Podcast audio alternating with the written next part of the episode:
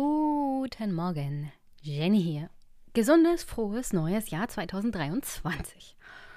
Sorry wegen der einen Woche Verspätung. Eigentlich wollte ich schon am 2. Januar hier zurück sein, aber ich war praktisch die ganze Woche krank. Also Montag, Dienstag, dann habe ich mich Mittwoch, Donnerstag auf Arbeit geschleppt und dann hat es mich Freitag nochmal richtig erwischt. Ich bin wirklich, ähm, Montag, Dienstag habe ich permanent gehustet, konnte nicht atmen, habe die ganze Zeit geschlafen, wie das so ist, wenn man eine Grippe ähnliche Symptome hat. Und das gleiche dann am Freitag nochmal. Samt alles hat mir wehgetan. Sogar Kopfschmerzen, also mir ist fast der Kopf explodiert. Und die Apotheke hatte natürlich keine Aspirin mehr. Es war eine wunderbare Woche im Großen und Ganzen. Es ist so ein traditioneller Start ins neue Jahr. Also ich glaube, das habe ich jetzt schon seit fünf Jahren, dass ich jede erste Woche des Jahres eigentlich krank bin. Und äh, sowohl letztes Jahr als auch dieses Jahr war es ganz, ganz besonders schlimm. Und nein, es war kein Corona. Es war einfach nur eine Scheißerkältung. Das kommt halt davon, wenn man die Familie besucht und die schon ganz krank waren und man dann rechtzeitig zum wieder zur Wohnung zurückfahren all die Viren und Bakterien mitnimmt und äh, sich selber nochmal auskurieren muss. Aber es war schön, wieder bei der Familie zu sein, die Weihnachtsfeiertage da zu verbringen und ja, die Zeit einfach richtig schön zu genießen. Ich hoffe jedenfalls an der Stelle, dass ihr mir verzeiht, dass ich eine Woche Verspätung habe und etwas verspätet dann in dieses neue Jahr eintrete. Auch podcastmäßig. Aber ihr hattet ja eh sehr, sehr viel nachzuhören. Also trotz des Zwei-Wochen-Rhythmus sind die Folgen ja nicht kürzer, sondern eher länger geworden. Und auch heute so circa zwei Stunden. Das kommt aber daher, dass ich zwei Gäste habe und mit jedem so circa eine Stunde rede. Es gibt aber natürlich auch weltpolitische Ereignisse, die ich heute nicht ganz verarbeiten kann, weil wie gesagt, wenn man die ganze Woche krank ist, kommt man auch nicht dazu, irgendwas zu lesen oder sich irgendwas anzugucken. Ich musste auch ein Gespräch verschieben, weil halt es gesundheitlich gar nicht ging.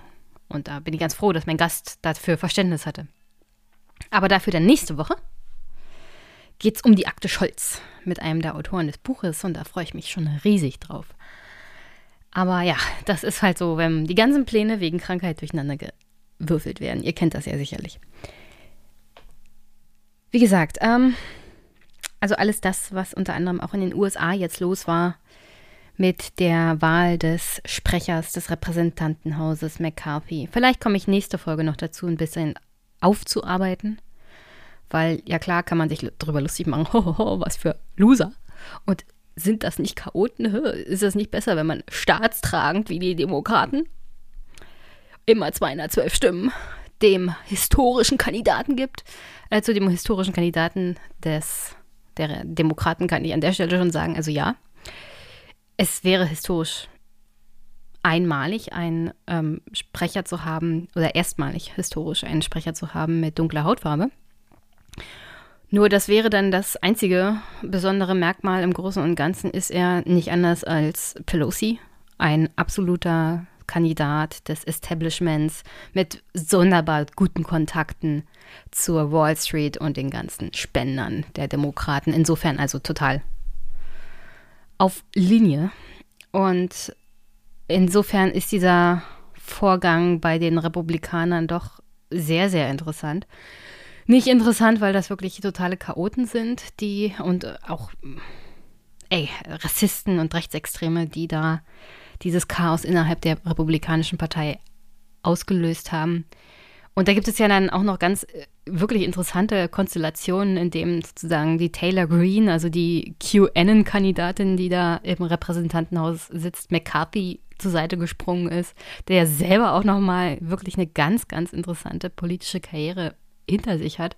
Also auch so in der Woge der Tea Party-Bewegung als Teil der Young Guns ähm, zu Macht im Repräsentantenhaus und aber auch in der, Dem der Republikanischen Partei aufgestiegen ist. Also alles wirklich, was man sich vielleicht doch nochmal angucken sollte. Vielleicht zur nächsten Folge. Aber ja, ähm, ich glaube, es ist nicht einfach so damit getan zu sagen, ho, ho, ho, was für Chaoten und die sind nicht zuverlässig, sondern da ist auch ein Konflikt, den man sich vielleicht in Zukunft mal angucken werden muss. Denn von der moralischen Ebene jetzt mal befreit. Politikwissenschaftlich interessant ist es tatsächlich, dass sie, wir hier eine wirklich kleine Gruppe haben mit extremen Ansichten, die aber die ganze Partei und auch dann den Repräsentantensprecher, also den Sprecher des Repräsentantenhauses, dazu gezwungen haben, immer mehr Zugeständnisse zu machen. Und das ist bei den Mehrheitsverhältnissen aktuell im Parlament der Amerikaner ziemlich interessant, denn das ist die Gruppe, die sich nicht unterordnet, sondern die alle dazu zwingt, auch Zugeständnisse ihnen gegenüber zu machen. Während wir auf der anderen Seite bei den Demokraten ja immer diese Gruppe haben von, ähm, naja, eher so Linken, ja, also AOC ist da zum Beispiel genannt, die trotz großer Worte diese Macht, die sie selber haben, nicht so richtig zum Tragen bringen. Also AOC selber hat zum Beispiel angekündigt, sich auch stärker gegen den Kandidaten der Demokraten einzusetzen, den Jeffries. Aber alle haben ihn komplett durchgewählt. Natürlich ist das ein Machtzeichen gegenüber den Republikanern gewesen, kann man argumentieren. Und die sind ja so einig und Streit schadet ja und vor allem jetzt und so, so und so. Aber das zeigt auch mal wieder, wenn man als Einzelner in kleinerer Gruppe was umgesetzt haben will, dann kann man sich mehr auf die Chaoten sozusagen der Republikaner verlassen, als auf die, die große Reden schwingen, aber sich dann nicht in den Machtkampf trauen auf Seiten der, der Demokraten. Und das nehme ich ein bisschen auch aus dieser Abstimmung mit. Dass in, ich meine, jetzt ist McCarthy in der 15 im 15. Versuch gewählt worden. In ein paar Wochen interessiert das keine Sau mehr. Ja? Und es war noch nicht mal die Wahl mit den meisten Versuchen sozusagen. Vielleicht mit den meisten Versuchen innerhalb der letzten 100 Jahre, klar. Aber wenn man sich mal das Repräsentantenhaus der Amerikaner so anguckt, da gab es Kandidaten, die schon äh, irgendwie 100 Versuche gebraucht haben, um Repräsentantenhaussprecher zu werden. Insofern, ja, historisch, wenn man sich die letzten 100 Jahre anguckt, aber wenn man sich dann 200 Jahre anguckt, ist es dann nicht mehr so historisch, sondern ja, jetzt haben wir mal eine Auswahl gehabt, beziehungsweise Gegenkandidaten und dann gab es mal Streit innerhalb einer Partei. Und dann wurde nochmal verhandelt, ja, beziehungsweise die anderen mussten halt ins Boot geholt werden oder die haben die anderen sozusagen, die Mehrheit des, des Parlaments, die Mehrheit der eigenen Partei dazu gezwungen, noch mehr auf sie zuzugehen. Ob ich das gut oder schlecht finde, ist jetzt hier gar nicht die Frage, sondern so als Beobachtung im Raum gestellt. Und deswegen will ich das unbedingt, wie gesagt im Detail, mir nochmal für die nächste Folge als einen Kapitelpunkt vornehmen. Und sonst war ja auch so grundsätzlich ziemlich viel los um die Jahreswende und das Jahr ist erst eine Woche alt. Insofern, puh, das wird hoffentlich ähm, auch wieder lustiger hier. Und äh, das, das haben wir, glaube ich, alle ganz, ganz nötig, weil der Krieg läuft ja auch noch so nebenbei. Huh. Um einen positiven Übergang zu starten. Als allererstes dieses Jahr müssen wir natürlich dann auch das Superpack neu befüllen. Also alle Unterstützerinnen und Unterstützer, die im Dezember mir haben was zukommen lassen, denen danke ich jetzt an der Stelle recht, recht herzlich. Und die sind natürlich auch alle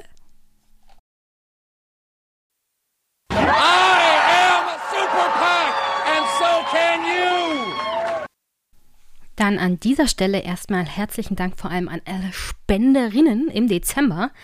Ihr habt wirklich das Podcast-Konto gerockt, meine Damen. Angefangen mit Susanne, die mir 30 Euro über PayPal gespendet hat und mir auch sehr, sehr liebes Feedback hat zukommen lassen. Herzlichen Dank und viele Grüße zurück.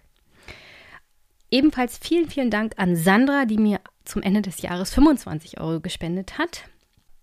Darüber habe ich mich natürlich auch sehr, sehr gefreut. Aber die Herren stehen natürlich hier nicht hinten an. Ich habe auch sehr, sehr viele Dauerspender, vor allem von den männlichen Hörern. Also danke an Markus, der hat 10 Euro gespendet. Danke an Stefan für 5 Euro. Danke auch regelmäßig 5 Euro von Nicole. Danke an Tobias und Philipp. Danke an Andreas für 5 Euro und ein weiterer Stefan spendet mir auch regelmäßig 5 Euro. Danke an Robert. Danke an Harald für 11,11 Euro. Ein Dank geht raus an Christoph. Dominik für 5 Euro. Marvin für 5 Euro, der auch seit kurzem Dauerspender ist. Ein Dank geht raus an Anonym. Herzlichen Dank für die Podcast-Familienunterstützung von Lydia, Linda und Robert. Regelmäßig 10 Euro, freue ich mich jedes Mal. Danke an Ingmar, ein Spender der ersten Stunde und spendet regelmäßig 15 Euro. Danke an Marc für 5 Euro und Grüße nach Dublin. Danke an Carsten und ich hoffe, du bist gesund, Carsten. Danke an Daniela für 21 Euro. Danke an Thomas für regelmäßig zweimal Pi, 6,28 Euro. Danke an den zweiten Thomas für 15 Euro. Danke an Linus, Daniel, Rudi, der Pupe, Kaiserin Fleischner, David, Joachim, Niklas, Klaus Badenhagen und Sebastian. Das sind meine Unterstützer, die mir über Steady regelmäßig jeden Monat Unterstützung zukommen lassen. Und das war der Superpack für diesen Monat. Wenn ihr, liebe Hörerinnen und Hörer, auch Teil des Superpacks sein wollt im nächsten Monat, dann könnt ihr diesen Podcast unterstützen, indem ihr mir Geld spendet über PayPal, Überweisung, Steady-Mitgliedschaft abschließt oder mir was von meiner berühmt-berüchtigten Wunschlist zukommen lasst. Da sind vor allem Sachen drauf, über die ich mich besonders freue. Von Weißwein armenischen Weißwein. Ich glaube, ich trinke keinen anderen Wein mehr. Bis hin zu Büchern, die ich sicherlich in diesem Podcast noch irgendwie verarbeiten werde. Aber auf alle Fälle danke schon im Voraus, alleine fürs Hören und Weiterempfehlen dieses Podcasts. Das hilft übrigens auch. Umso mehr er gehört wird, umso besser. Auch dafür, dass ich zum Beispiel bei Verlagen Bücher anfragen kann und dann mit den Autoren reden kann. Wie zum Beispiel bei meinem nächsten Gast.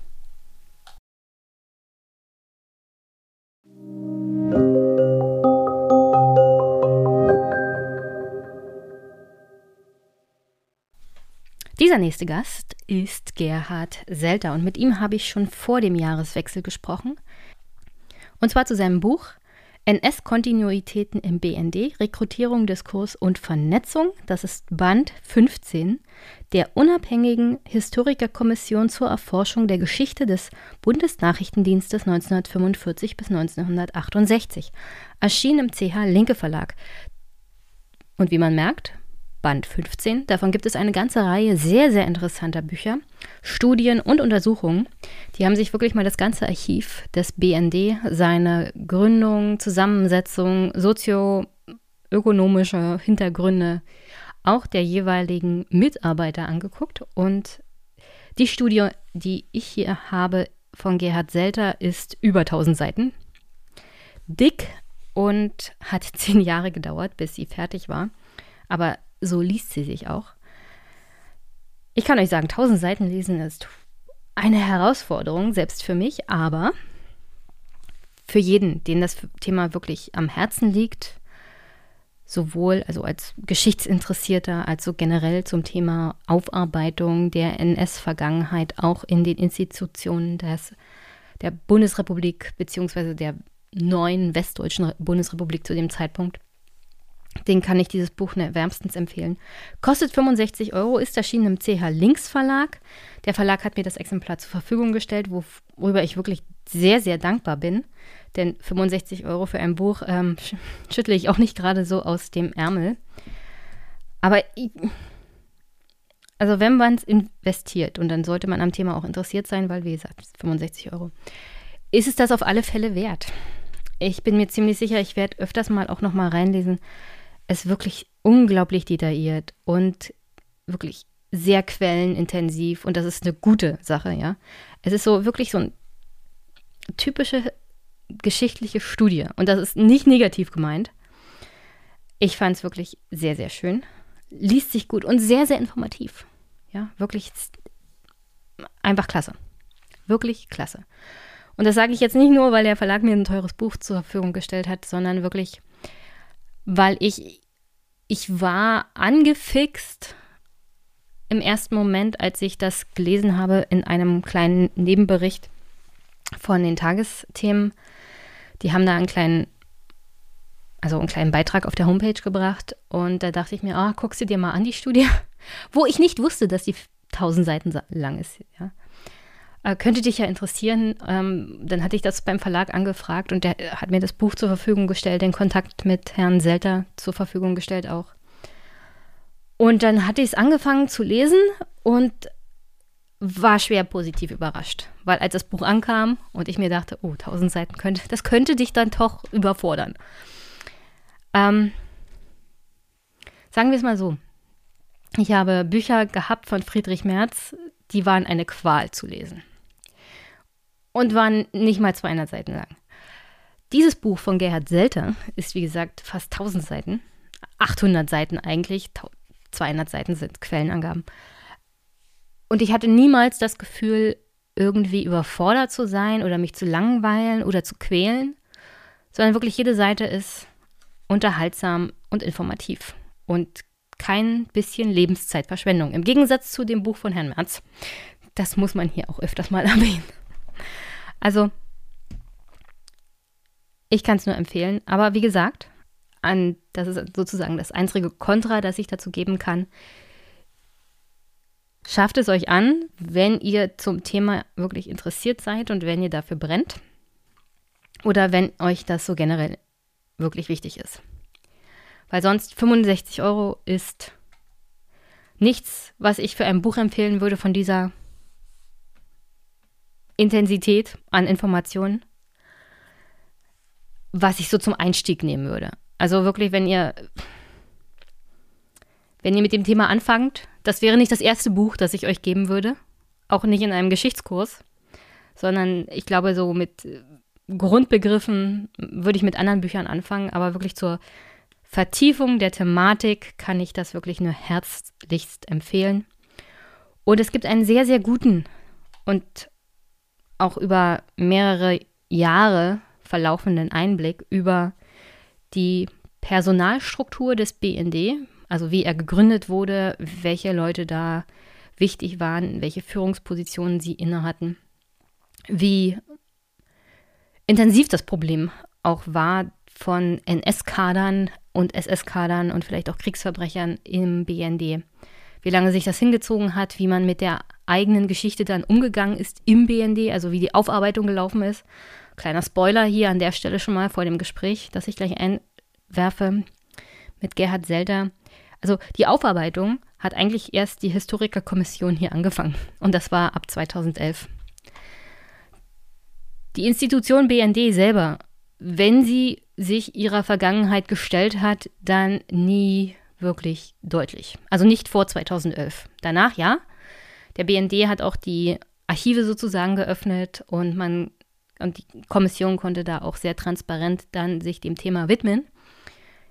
Aber davor, also bis 2011, alle Chefs und jeder, der irgendwie angefangen hat, sich mit dem Thema intern auch mal auseinanderzusetzen, wie sieht unsere eigene Historie, kann man wirklich absolut vergessen. Also da war nichts mit eigener Aufarbeitung bis zu 2011, wie gesagt.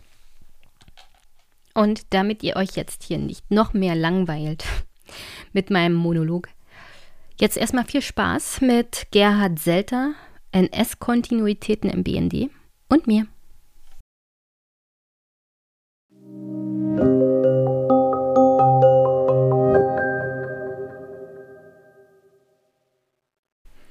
Guten Nachmittag, liebe Hörerinnen und Hörer. Ich habe heute einen Gast und zwar den Dr. Gerhard Selter. Gerhard Selter ist Jahrgang 1962 und Historiker, Leiter der Abteilung Forschung und Dokumentation der Stiftung Berliner Mauer.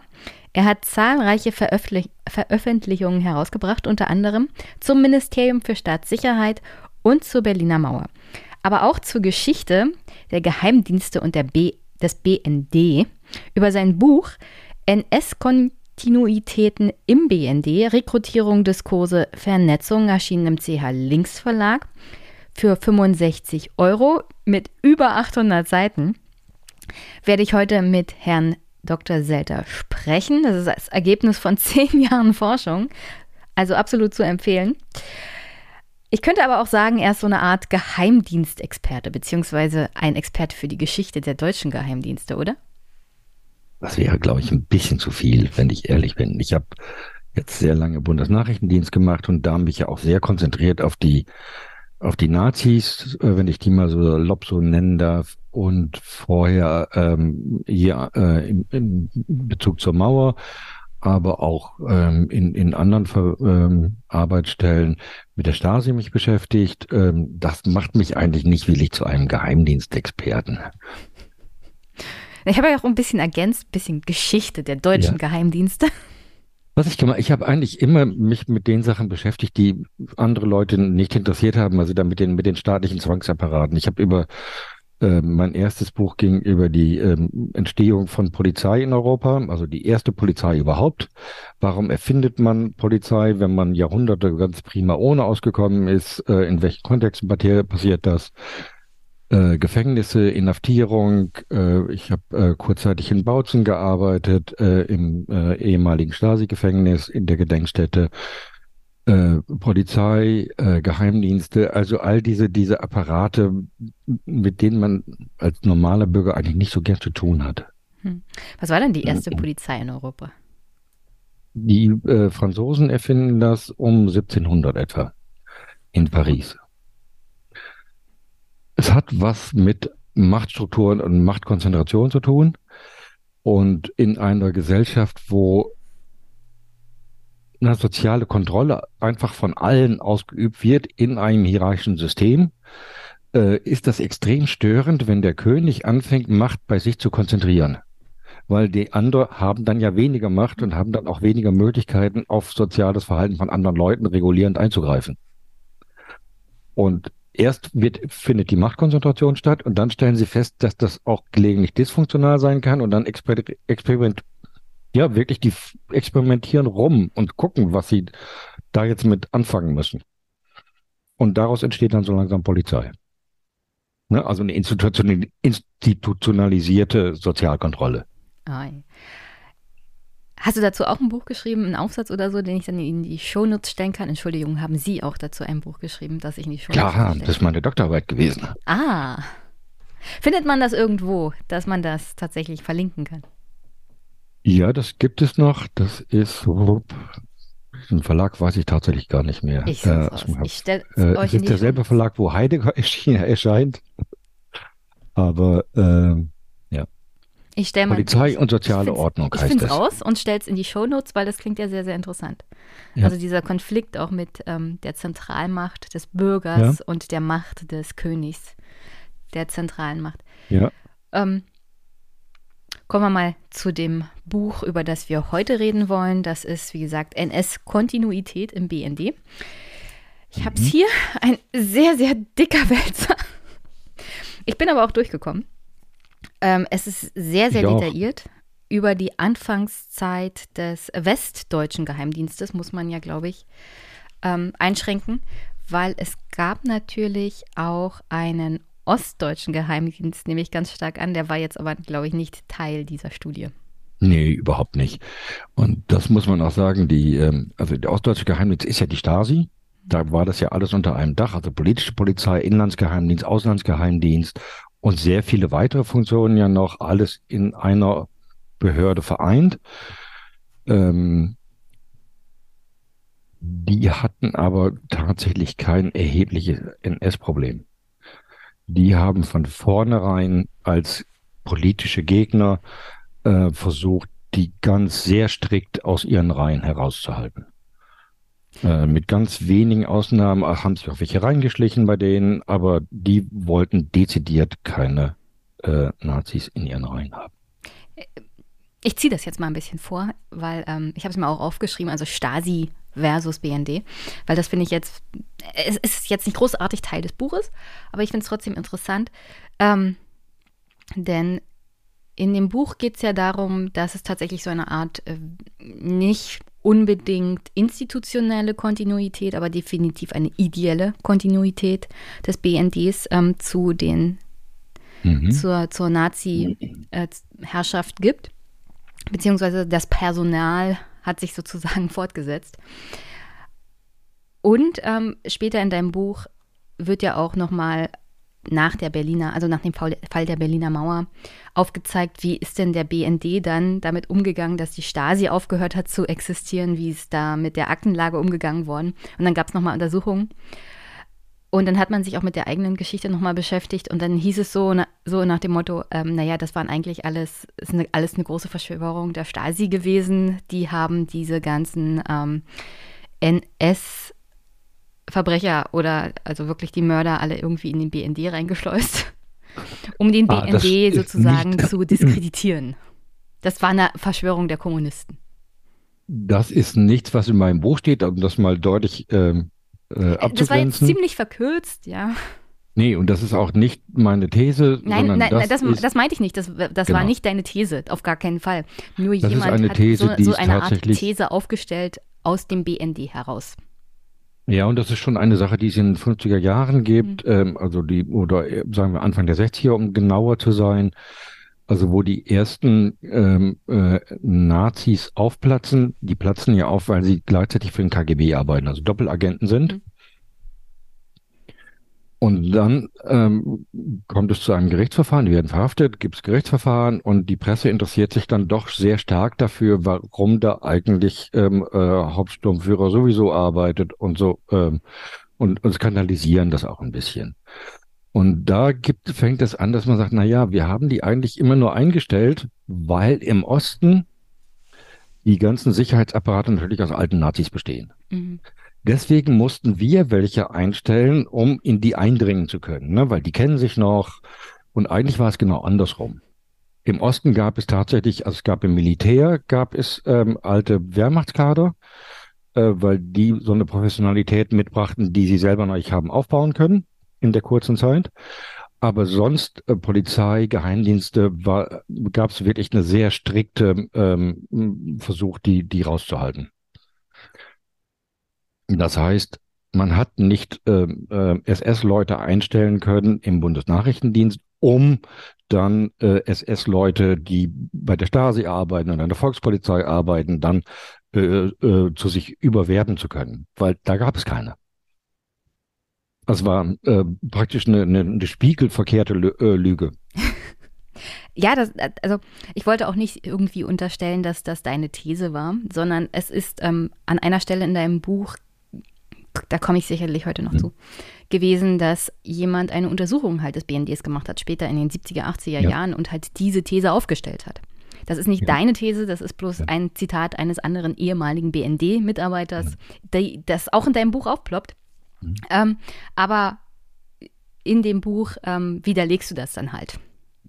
Also nicht, dass das die Hörerinnen und Hörer hier falsch verstehen oder dass ähm, ich dir das hier unterstellen würde. Ganz, ganz, ganz im Gegenteil. Also das wird schon ganz deutlich, dass der BND sich da auch ganz stark von der Stasi unterschieden hat, was die Rekrutierung angeht. Auch wenn die Stasi hier ähm, nicht Hauptthema sozusagen des Buches ist. Überhaupt gar kommen wir nicht. Mal, kommen wir mal zu den zehn Jahren Arbeit. Du warst ja Mitarbeiter dieser unabhängigen Historikerkommission zur Erforschung der Geschichte des Bundesnachrichtendienstes von 1945 bis 1968 des Philips Uni, der Philips-Universität Marburg. Was macht denn so eine unabhängige Historikerkommission und warum findet die sich zusammen? Also die macht eigentlich genau das, was der Titel auch sagt. Äh, also es ist ja eine Kommission aus Historikern gewesen mit einem Mitarbeiterstab und sie haben sich darum gekümmert, ähm, und zwar ja erstmalig ähm, mit, äh, mit ungehinderten Quellenzugang, ähm, überhaupt mal die Grundlage für eine Geschichte des Bundesnachrichtendienstes zu legen. Also bis dahin gab es Einzelstudien, die schon mit so ersten äh, freigegebenen Quellen gearbeitet haben. Es gab ähm, schon welche, die mit amerikanischen Quellen gearbeitet haben. Aber das waren alles so drei, vier kleine äh, Geschichten, die es gab. Und eigentlich wusste man, bis, bis, bis wir angefangen sind, nicht wirklich, ähm, was das für ein Dienst war, was der getan hat und so weiter. Deshalb ähm, haben die vier Kommissionsmitglieder äh, auch dieses Projekt sehr breit angelegt das ist ja auf Initiative vom Kanzleramt und vom Bundesnachrichtendienst in die Welt gerufen worden. Und deren Interesse war tatsächlich, ähm, äh, diese personellen äh, Kontinuitäten zwischen Dritten Reich und äh, Bundesnachrichtendienst zu klären oder klären zu lassen. Und die Kommission hat gesagt, nein, wir müssen erstmal die Grundlagen legen. Deshalb ist, haben wir auch so, so viele äh, und so dicke Bücher geschrieben. Ja, wir haben ja auch tatsächlich, äh, es gibt eine Vereinbarung äh, zwischen der Kommission und dem Bundesnachrichtendienst, äh, die sagt, alle Quellen, die wir zitieren, müssen hinterher freigegeben werden, damit die auch von, von anderen, von Kollegen oder auch von der Öffentlichkeit äh, überprüft werden kann, das, was wir schreiben. Und das heißt, je mehr wir zitieren, desto mehr wird auch freigegeben. oh, clever. Deswegen schreibt ja. man lange äh, Bücher. Mit vielen und, Quellen. Und auch deswegen, wenn es keine Grundlagen gibt, normalerweise in, in irgendeinem, wenn man über, in irgendeinem Feld forscht, also wo ich in, über die Stasi geforscht habe, da haben wir über die Stasi schon einiges gewusst. Das heißt, da kann man sich anlehnen. Das muss man nicht alles neu schreiben. Und das war bei uns eben komplett anders. Also es gibt keine, also bis wir angefangen sind, gab es wirklich wenig gesicherte, äh, gesichertes Wissen über den BND in der Öffentlichkeit. Das heißt, das muss alles erstmal ähm, geprüft werden. Also auch, wie funktioniert dieser Laden? Wie ist er aufgebaut? Wie entwickelt er sich? Alles so technische äh, Geschichten auch, ne? Grundlagen eben. Die mussten wir eben mitmachen. Oder? Haben gab's, wir eben auch gemacht. Gab es irgendwelche Probleme bei der Quellenarbeit? Also wenn ihr bestimmte Quellen angefragt habt oder einsehen wolltet oder zitieren wolltet, gab es da irgendwann mal einen Moment, wo jemand gesagt hat, also das jetzt nicht? Der Sprecher der Kommission hat das mal sehr schön gesagt, der Professor Klaus Dietmar Henke. Das sind zwei Kulturen, die sich erstmal an, ähm, an, angleichen, annähern müssen. Also auf der einen Seite die striktest mögliche Geheimhaltung, die überhaupt zu organisieren ist. Ja. Und auf der anderen Seite Leute, Wissenschaftler, die reinkommen und möglichst viel wissen wollen und möglichst viel auch schreiben wollen also veröffentlichen wollen, zugänglich machen wollen für, für eine breite Öffentlichkeit. Ähm, und das sind wirklich zwei Kulturen, das hat eine Weile gedauert. Das heißt, es gab äh, bestimmte Quellenbestände, wo der BND gesagt hat, na, das muss jetzt aber nicht wirklich sein. Aber das hat sich dann meistens, nein, das hat sich immer in Verhandlungen dann geklärt.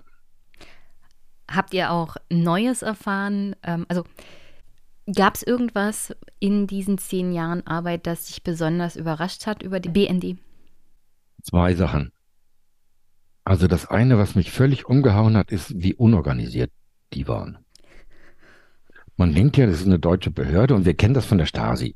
Wir haben gedacht, ich habe gedacht, wir, krieg, wir finden was Ähnliches, ne? Mit äh, inhaltlich natürlich anders ausgerichtet, logischerweise, aber wir finden ähm, eine ähnliche Struktur vor.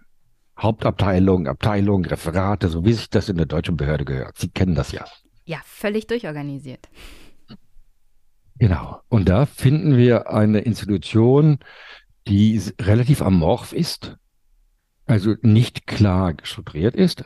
Wir finden eine Organisation, wo Aufgabenzuweisungen ad hoc passieren können aber wo auch Mitarbeiter auf unterschiedlichen Ebenen ähm, Aufgaben selber generieren können, indem die einfach sagen, ich habe jetzt drei Leute in Ungarn, jetzt kriege ich auch Geld dafür. Und dann hat er mit einmal eine Ungarn-Abteilung. Deshalb ist es immer schwierig, zum Beispiel, wir haben extrem viel Zeit aufwenden müssen, herauszufinden, wer ist eigentlich für Ungarn zuständig? Was treiben diese Leute eigentlich? Also, wenn wir eine bestimmte Organisationseinheit identifiziert haben, herauszufinden, was tun die eigentlich? Was ist ihre Aufgabe? Weil es gibt diese Aufgabenbeschreibung in dieser Form nicht. War das. Und dann gibt es eine. Sorry. Ähm, war das eine Eigenheit, die man jetzt äh, mitgebracht hat aus der Zeit noch der NS-Diktatur, wo man sich gesagt hat, also ich muss jetzt Aktionismus machen, damit mein Chef irgendwie denkt oder oder ist das für eine das neue Behörde, damit man sein, die Sicherheit seines Jobs sozusagen argumentieren nee, kann.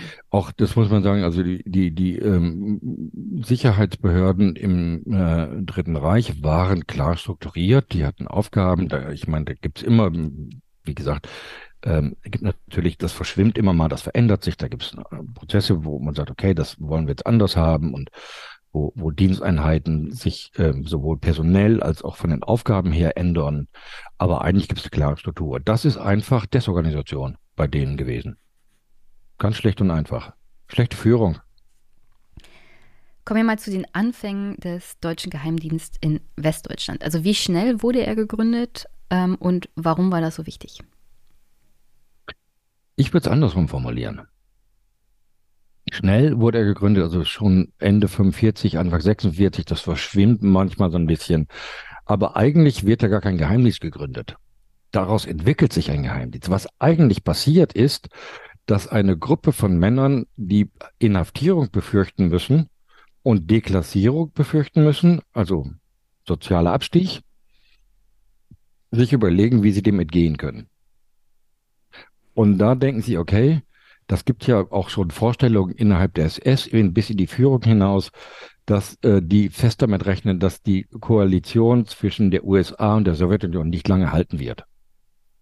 Und da gibt es schon in der Kriegsendphase, glaube ich, sogar von Himmler, wenn ich mich richtig erinnere, Versuche zu sagen, wir schließen einen Separatfrieden mit den USA, tun uns mit denen zusammen und äh, führen den Krieg im Osten weiter.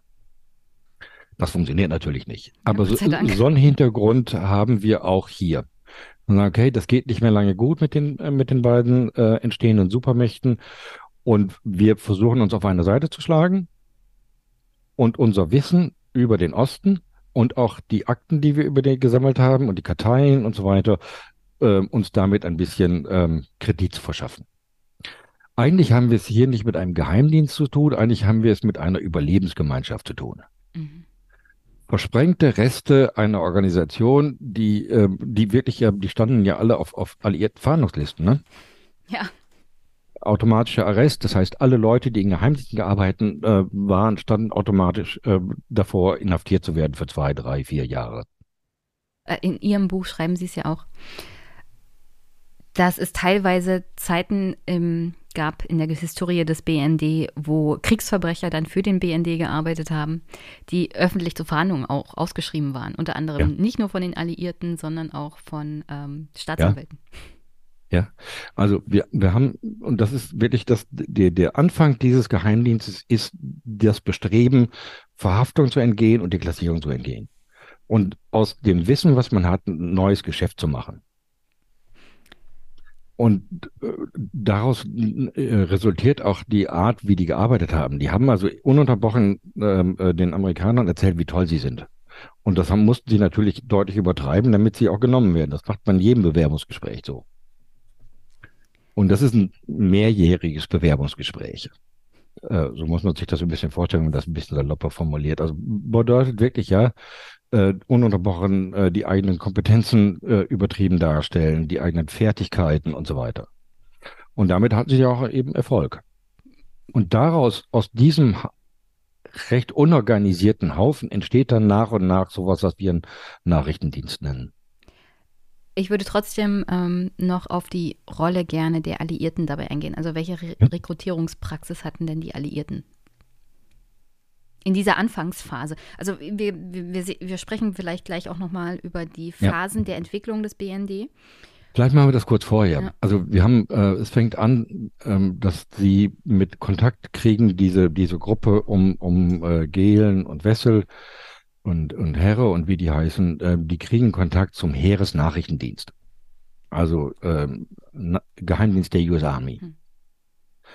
Und die übernehmen die auch erst. Das ist am Anfang noch gar keine Organisation, sondern ein Projekt von, äh, vom äh, Geheimnis der US Army.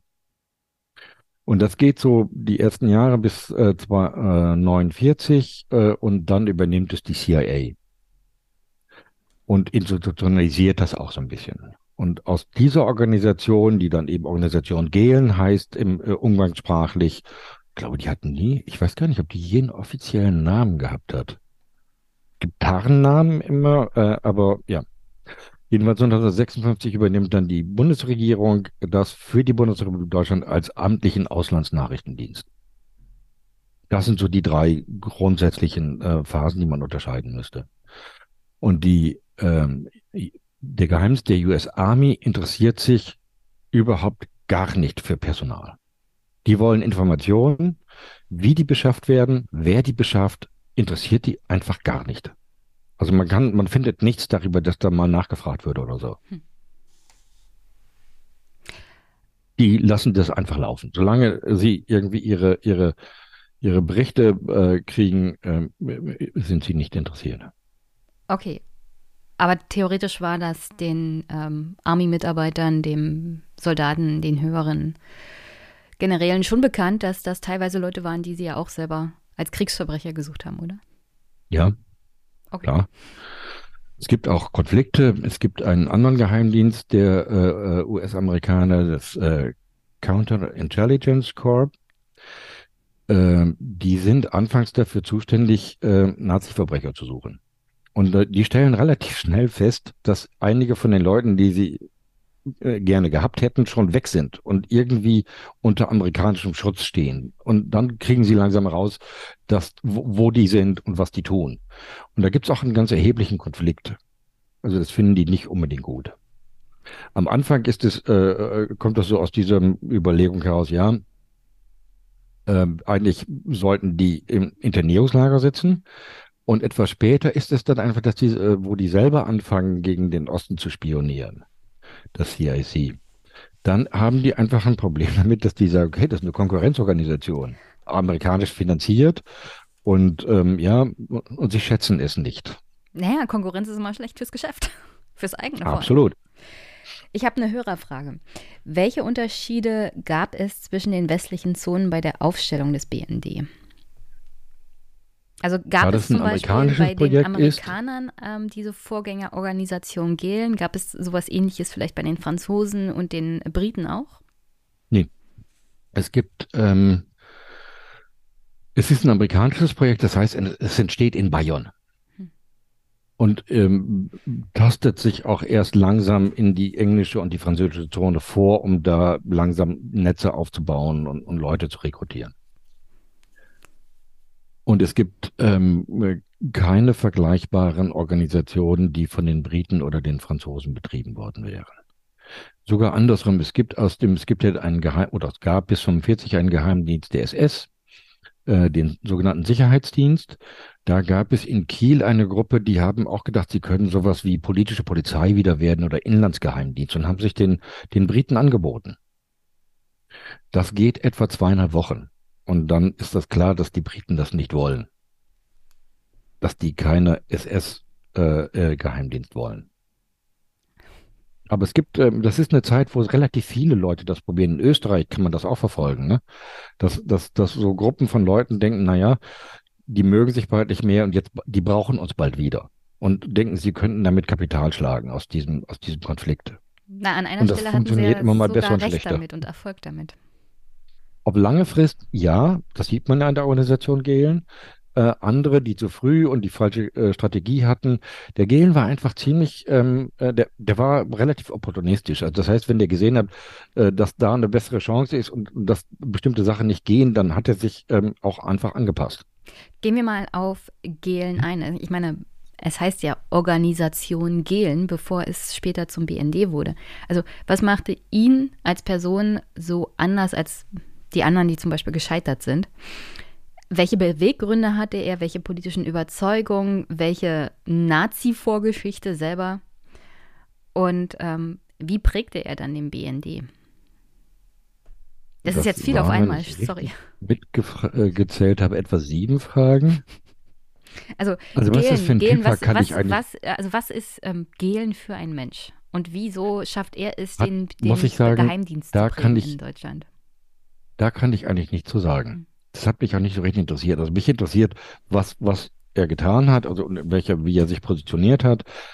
Es ist sicherlich, also wenn man es politisch ist, sicherlich am, am, am rechten Rand. Er ist sicher kein Nazi gewesen und ist auch kein, kein, kein Nazi nach 45 gewesen. Das kann man ziemlich sicher nicht sagen, aber im konservativen Feld rechts außen. Das kann man schon sagen.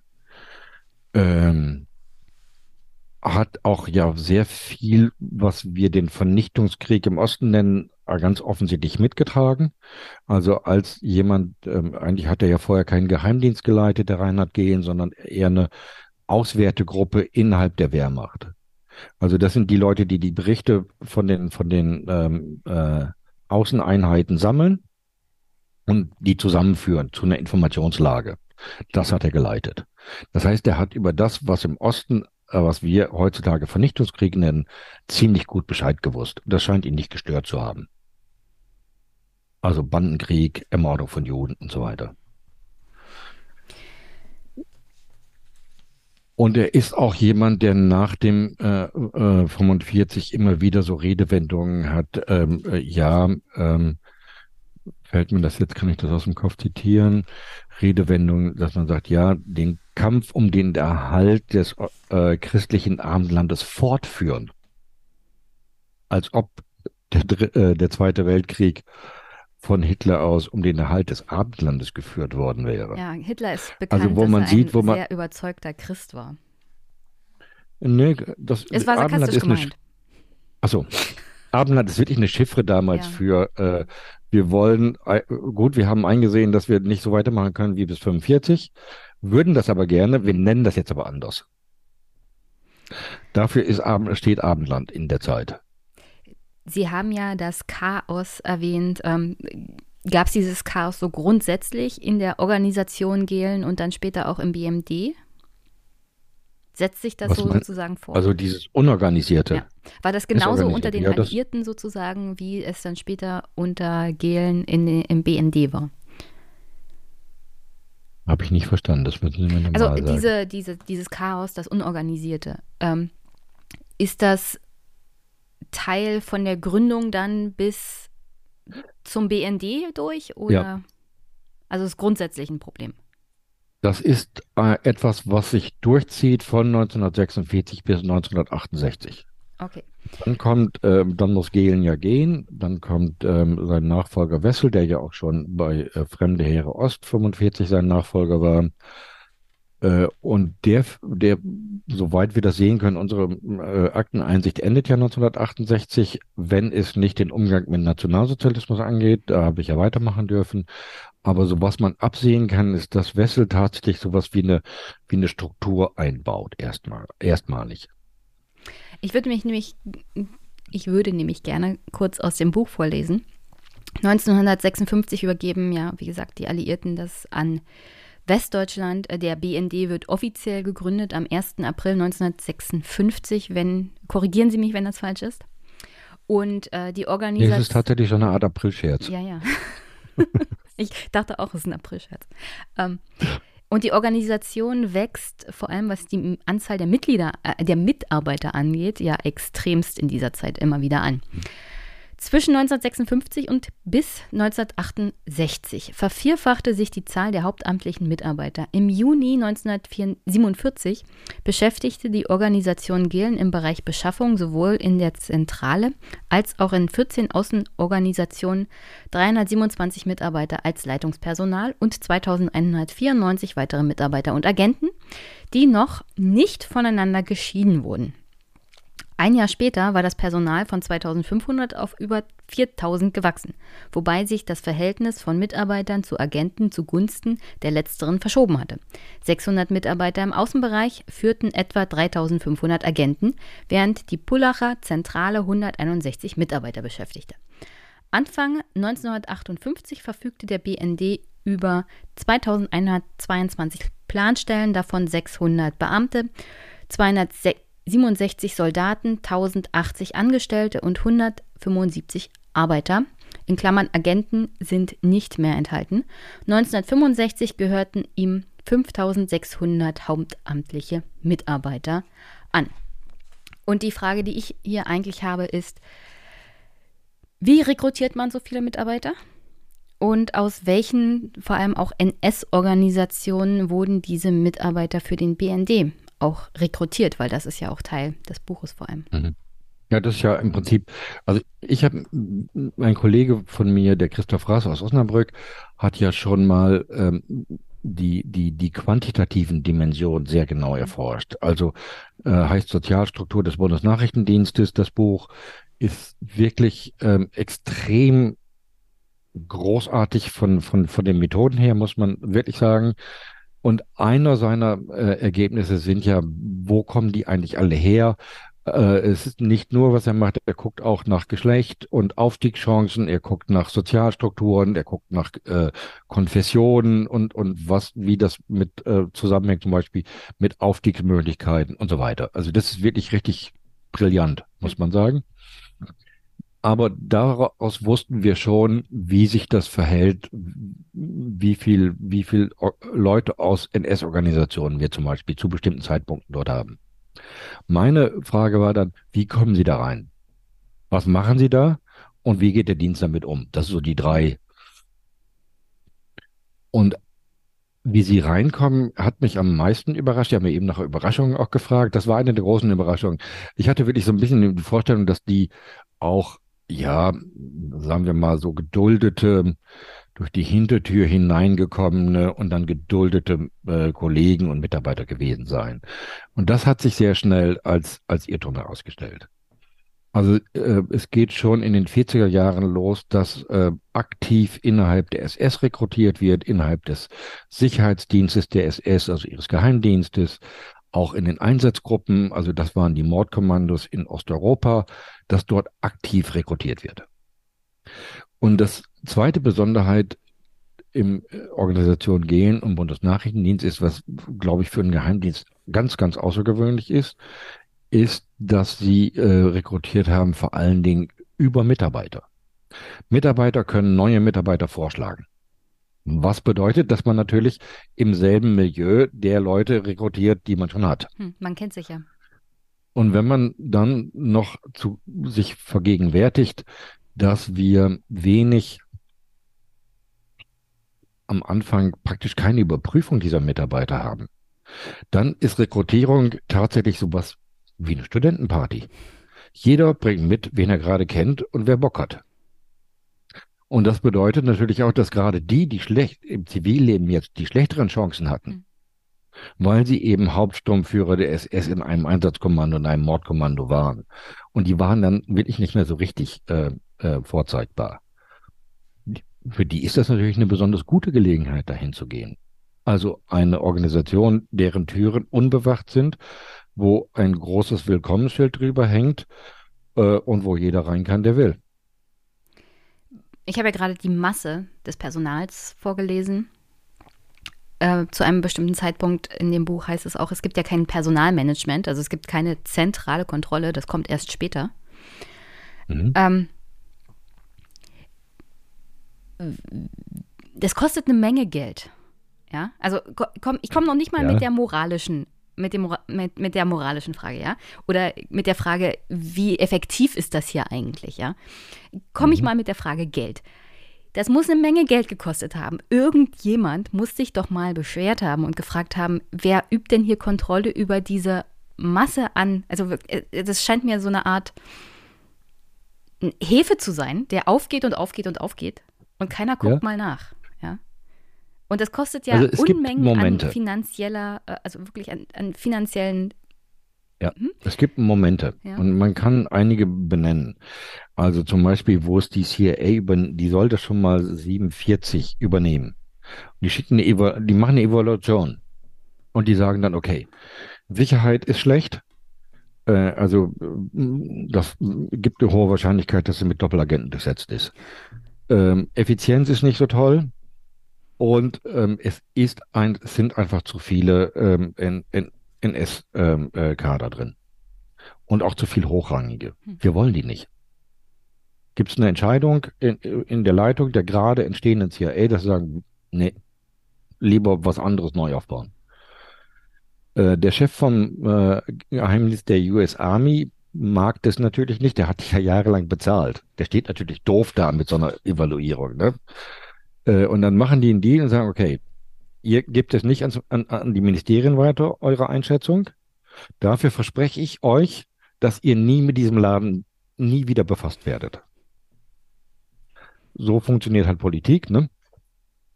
Das Ergebnis ist, dass zwei Jahre später ist es ein amerikanischer Laden. Äh, und da haben sich auch, da ist was passiert. Also ist die, der Putsch in der Türkei gewesen, äh, in der Tschechoslowakei. Da ist ähm, auch die Berlin-Blockade gewesen. Ähm, Konflikt im Iran gewesen, also wo die Weltlage aus Sicht der Amerikaner sich deutlich verändert hat. Und es ist noch etwas passiert äh, mit dem Wechsel von Roosevelt zu Truman, wirkt ähm, das Bestreben ähm, Kommunismus einzudämmen in Washington größer. Und äh, die Bereitschaft, Kompromisse einzugehen mit den Nazis, wächst gleichzeitig. Das heißt, da gibt es eine Richtungsentscheidung in Washington. Und ein Ergebnis davon ist, dass wir, äh, die CIA dann doch diesen Laden übernimmt. Und dann werden CIA-Leute dafür verantwortlich. Dann ist das ihr Laden. Dann hören die auf, daran rumzumäkeln. Mhm. Die versuchen ein bisschen zu regulierend einzugreifen, aber da ist Gehlen dann auch sehr störrisch. Gerade was die NS-Kontinuitäten angeht, ist er wirklich extrem störrisch. Und es funktioniert dann ähm, also dieses, diese Versuche von Seiten der CIA-Verantwortlichen da einzugreifen und sagen, wenigstens nicht ganz hochrangige, wenigstens die nicht und so weiter. Ähm, in Einzelfällen kriegen sie das immer hin, aber als, als, als, als Gesamtmöglichkeit, das einzudämmen, funktioniert das eben dann nicht. Und dann passiert etwas anderes, dann passiert, äh, beginnt der Krieg in Korea. Und ab da spielt es keine Rolle mehr. Also der Koreakrieg, äh, wo eben das erste Mal seit 45 wieder amerikanische Soldaten sterben, in Konflikt mit einem kommunistischen Staat, äh, verändert ihre Weltsicht grundlegend. Und da spielt sowas, äh, diese feinen moralischen Erwägungen, die vorher noch gemacht werden und die auch in der CIA sehr stark sind. Ich sage, wir können nicht mit so Leuten arbeiten. Ne, wir wollen demokratisches Do Deutschland. Und die Demokraten, die, auf die wir zugehen müssen, wenn die rausfinden, mit wem wir hier arbeiten, wie sieht denn das aus? Wir verlieren doch jede Glaubwürdigkeit hier. Solche Argumente hören 1950 mit dem Beginn des Koreakriegs auf. Der letzte Bericht äh, von, von Gordon Stewart, der für die CIA in Deutschland zuständig ist, wo er nochmal so sagt, ah, das ist alles, hm, ist von dem Tag, wo der Koreakrieg beginnt. Sie schreiben das ähm, dann auch in dem Buch ganz gut und beschreiben das auch mit Zitaten unter anderem auch der amerikanischen Seite, dass das ja ziemlich gefährlich ist, dass wir einen Geheimdienst haben in Westdeutschland, der so unterwandert ist von ehemaligen NS-Kadern. Ja. Der ist eben nicht unterwandert. Also nicht, nein, sorry, ja, tut mir genau, leid. Das ist, nicht unterwandert, ne, sondern besetzt nichts. ist mit ehemaligen ja? NS-Kadern. Sorry, das war das freudscher Versprecher besetzt ist mit ehemaligen NS-Kadern. Ähm, und zwar auf mehrere Weise ist das gefährlich für die Demokratie. Erstmal ähm, könnten die selber aktiv an dem Gelingen der Demokratie, also das aktiv verhindern, indem sie selber tätig werden, ja, also gegen die freiheitlich-demokratische Grundordnung in diesem Geheimdienst arbeiten. Und dann ist es gefährlich, wenn die Öffentlichkeit das mitbekommt, weil die Überzeugung mhm. ähm, dann wächst, dass genau die Leute, die für den Krieg, für den Massenmord, für den Völkermord und auch die Überwachung und ähm, Unterdrückung der eigenen Bevölkerung ja auch in Deutschland teilweise mhm. mitverantwortlich war, dass die jetzt Klar. weiterhin die Kontrolle in diesen mhm. Verwaltungen und in den Institutionen der Demokratie haben. Und die sollen die Demokratie schützen. Also auf mehreren Ebenen mehr als fragwürdig und auch gefährlich für die damals sehr, sehr junge Demokratie. Mhm. Und Sie haben ja gerade beschrieben, wie das war mit der Verantwortung der Alliierten. Meine Frage eher noch, wie, wie war das mit der Verantwortung und der Kontrolle durch Bonn? Also wir haben ja in einer, in, wir haben ja nicht nur die Verantwortung derer, die diese Organisation Gehlen aufgebaut haben, sondern zu einem bestimmten Zeitpunkt wurde es halt der BND. Und dann war es mhm. auch in der Verantwortung des deutschen Parlaments in Bonn und des Kanzleramts in Bonn. Ja? ja. Wie sieht es da mit Kontrolle und ähm, Verantwortung übernehmen aus? Also was wusste Adenauer, was wollte man überhaupt wissen und was hat man getan? Also Adenauer selbst hat natürlich in Umrissen das gewusst. Ähm, es, Einzelfälle sind ihm auch tatsächlich ähm, zu Gehör gebracht worden. Also, aber in seinen, in seinen gesamten Ausmaßen bin ich, würde ich mal vermuten, hat er das nicht gewusst. Also das ist aber eine Vermutung. Ne? Aber ich, ähm, äh, wir wissen, dass er Einzelfälle gekannt hat und auch, ähm, äh, sagen wir mal, das nicht, es hat nicht sein Wohlgefallen gefunden, aber er hat das Argument verstanden, dass man, ähm, äh, sagen wir mal, Fachleute dafür braucht. Was ich ja nicht so finde. Ich meine, äh, jemand, der sein Leben lang Juden umgebracht hat und da praktisch sein, sein Berufsleben in diesem Dritten Reich verbracht hat und da hauptsächlich an, an, an Mordaktionen. Ich meine, was für eine Sorte Experte ist denn das eigentlich? Und wieso soll der mit einmal, genau, äh, es ist ja andersrum. Also ähm, ähm, ich würde ja sagen, wenn ich so einen Geheimdienst benötige, dann will ich vor allen Dingen ja Leute haben, die Informationen verarbeiten können. Hm. Und wenn ich einen ehemaligen oder wenn ich einen Nazi habe, der ja ein bestimmtes Raster hat, in das er äh, Informationen einordnet, und das funktioniert ja dann auch entsprechend nicht so gut, dann will ich die gar nicht haben. Also auch aus solchen pragmatischen Gründen will ich die dann nicht haben.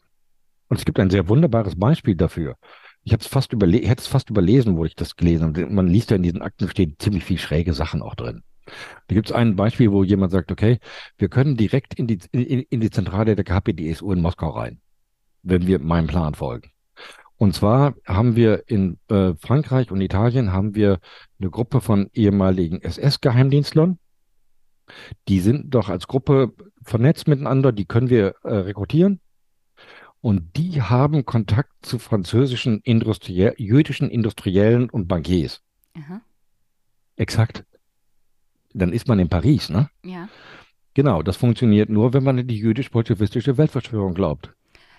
Und ah. der Kontakt zu einem jüdischen Finanzier oder Bankier ist dann die Verbindung nach Moskau. Interessant. genau. Jetzt ist die Frage, wollen Sie so jemanden haben, der Ihnen, Ihnen den Weg nach Moskau ebnet? Ja, ich wollte, ich wollte noch fragen, inwieweit hat äh, die ideologische Überzeugung dieses Personals zur Nichtarbeit oder zum Nichtfunktionieren des BND beigetragen. Aber ja, wenn man eine bestimmte Ideologie hat, ist man natürlich auch ein schlechter Geheimdienstler. Weil man Absolut. nicht daran interessiert ist, Informationen zu gewinnen, sondern man ist daran interessiert, Informationen zu gewinnen, die zum eigenen Weltbild passen. Ja, nicht nur das, sondern man ist auch gar nicht in der Lage, die zu verarbeiten. Ja, das auch noch. Ja. Also was man eben ja gesehen hat, das war ja ein loyaler Mitarbeiter, der hat das wirklich gedacht, das würde funktionieren.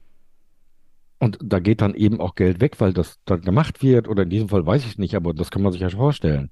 Das heißt, also Informationen sind an, an der Quelle kontaminiert und ja, um, ich meine, auf der Ebene äh, gibt ja andere Ebenen auch. Die haben ja in den ersten zehn Jahren hauptsächlich Panzer gezählt im Osten. Das geht natürlich, ne? Das kriegt man auch mit ideologischer Brille hin. Ja, Mathe, Mathe kriegt man auch so hin, ja, das stimmt. Ja, aber ähm, auch, auch, die waren ja auch geschichtspolitisch aktiv. Äh, also es gibt ja die Vorstellung, dass die, äh, dass diese Widerstandsorganisation der Roten Kapelle 1945 überlebt hätte. Auch schon das absolut absurd. Also eine Organisation, die sich gegründet hat, um Hitler zu stürzen, was soll die nach 45 noch tun? Aber wenn man glaubt, was die Gestapo über diese Leute behauptet hat, nämlich, dass das alles Kommunisten gewesen seien, dann macht es Sinn, dass die weiter da sind, weil die Kommunisten ja weiter existieren als, als, als Bewegung und als, als Organisation. Ne? Und als Teil der und großen jüdischen Weltverschwörung. Man, ja, also auch hier Sarkasmus bitte, dieser, ja, nicht, nicht, nicht falsch verstehen, das ja. war Sarkasmus. Und dann organisiert man, also dann versucht man diese Bewegung, die es de facto eben nicht mehr gab. Hm. Die haben äh, im Mai 1945 aufgehört zu arbeiten äh, und waren sowieso ja zumeist ja auch schon äh, in, inhaftiert und so zu diesem Zeitpunkt. Aber wenn man, wenn man so tickt, dann glaubt man, dass die weiter existieren und dann fängt man an, die zu suchen und wenn man, wenn man die richtigen Scheuklappen aufhat, findet man ja auch welche. Ja, äh, und die haben meine, zehn Jahre lang ähm, tatsächlich Leute äh, in der Bundesrepublik nachgespitzelt, weil sie geglaubt haben, das wäre die neue Rote Kapelle. Es gibt einen Fall, Unsinn. der in Ihrem Buch geschildert wird von einem bayerischen Staatsanwalt, der vom BND zeitweise überwacht wurde und der einzige Grund war, weil er zu einem bestimmten Zeitpunkt mal SPD-Mitglied war. Genau. Also diese nicht unter, das ist ja auch typisch für eine nationalsozialistische ja, Geisteshaltung, dass man eben sagt, ähm, und es gibt glaube ich auch in diesem sehr nettes Zitat, dass man sagt, dass der ein radikaler Anhänger der Kommune gewesen sei oder so wird gesagt. Und das wird dann belegt eben, dass er halt in den 20er Jahren SPD gewesen. Ja. Nee, bevor ich die Frage stelle.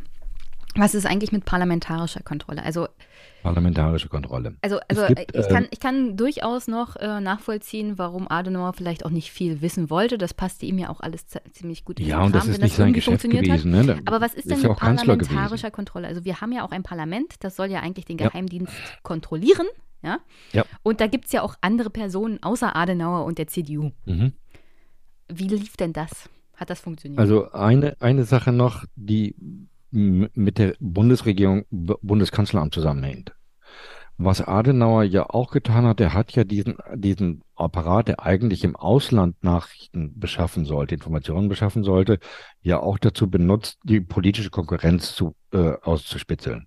Super also die hatten die SPD unterwandert, äh, aber auch den Koalitionspartner FDP und so weiter.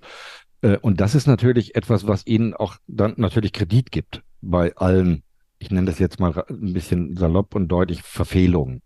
Also das ist natürlich kein Apparat, den man kaputt macht, bloß weil, bloß weil da ein paar Nazis drin sind, die einem nicht gefallen. Und äh, ja. So, der, auf der Union, parlamentarischen Union Ebene. von Anfang an sehr sympathisch.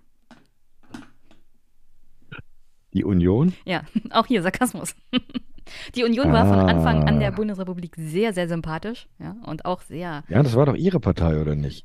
Hey, das tut weh. Aber da, da gebe ich Ihnen jetzt die Schuld. Sie hätten das Buch ja früher schreiben können. Oh, ich habe mich bei Gott bemüht. Ich habe wirklich Jahre meines Lebens äh, jedes Wochenende dran gesessen. Ich hätte es verdammt nochmal gerne früher fertig gehabt. Die, die parlamentarische Gut. Kontrolle. Weil die SPD war ja ziemlich sicher daran interessiert, nicht mehr überwacht zu werden vom eigenen Geheimdienst. Das haben sie ja nicht gewusst.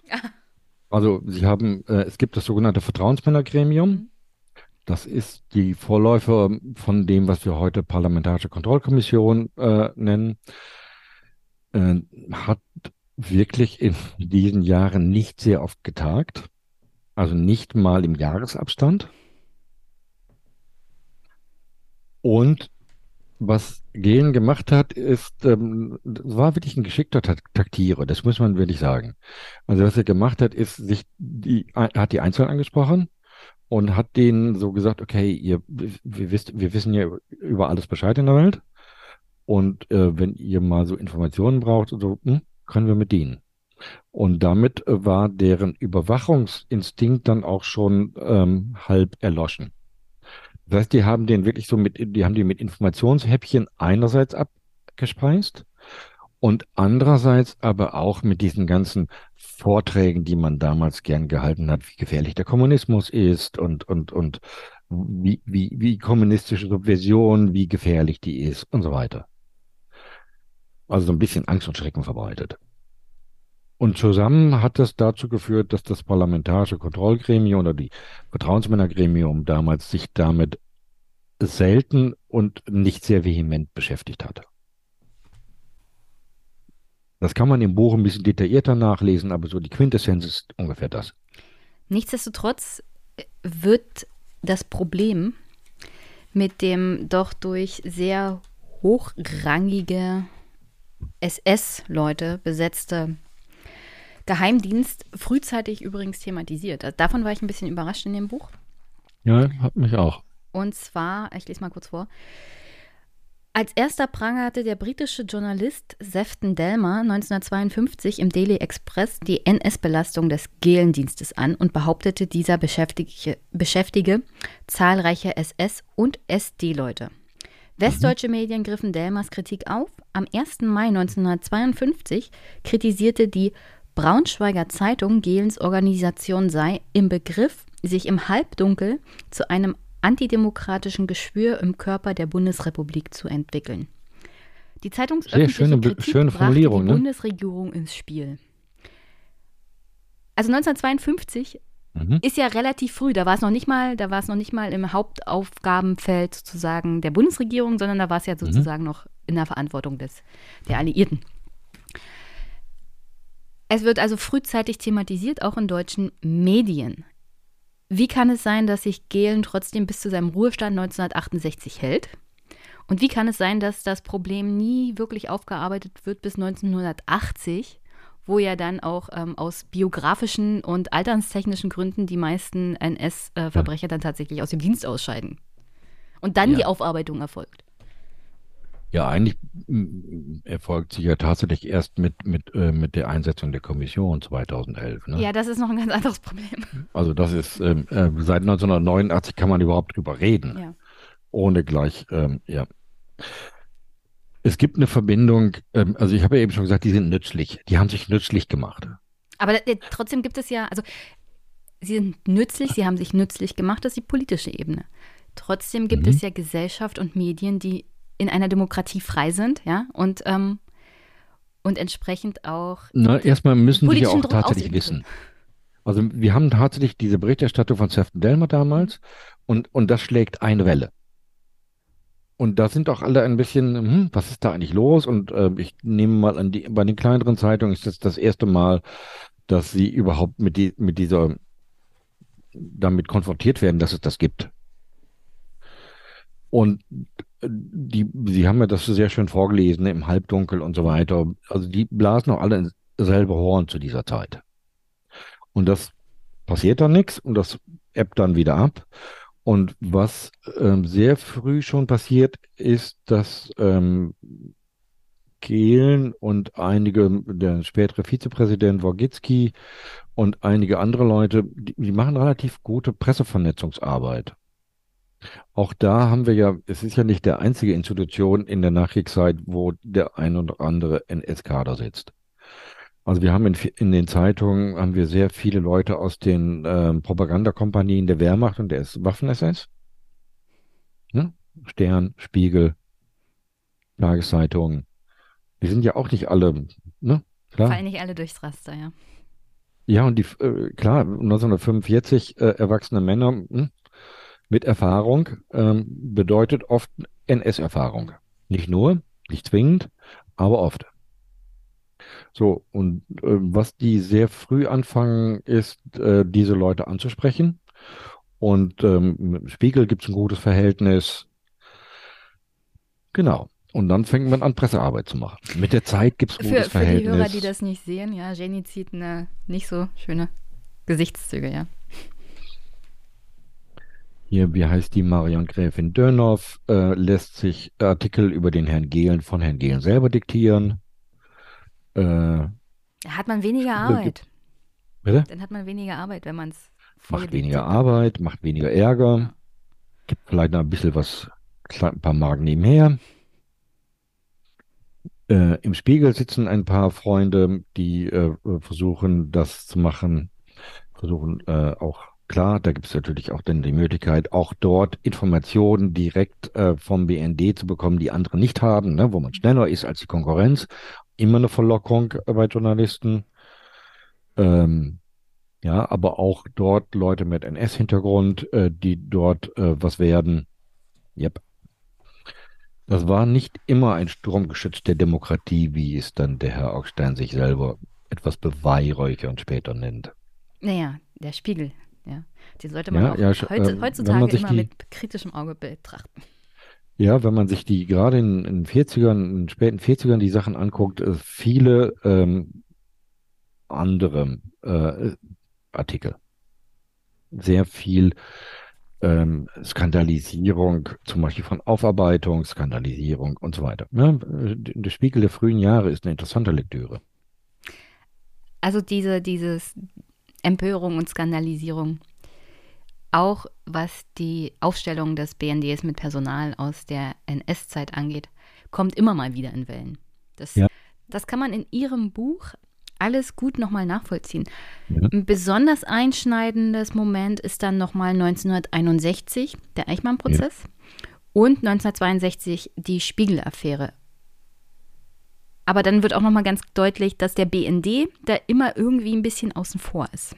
Ja, also man beginnt in dieser Phase auch in der bundesrepublikanischen Gesellschaft sich mal zu hinterfragen. Also war das alles irgendwie so top-down oder hatten wir hier ein, eine, ein Volk von Mitläufern, ja, und von ähm, mittleres Also das Management, das anders- sozusagen bei, Ja. der, bei der massenhaften Ermordung der jüdischen Bevölkerung sozusagen industriell mitgeholfen hat? Also welche Verantwortung tragen auch die einzelnen Teile der jeweiligen Verwaltung mit? Also ist das nur eine Sache von der Chef ist NS äh, oder NSDAP-Mitglied und ähm, das reicht schon und schon läuft das, sondern jedes Rädchen hat sozusa- sozusagen mitgeholfen und diese Selbstverständlichkeit. Aber das ist, das ist eine Entwicklung, die setzt später ein. Ja.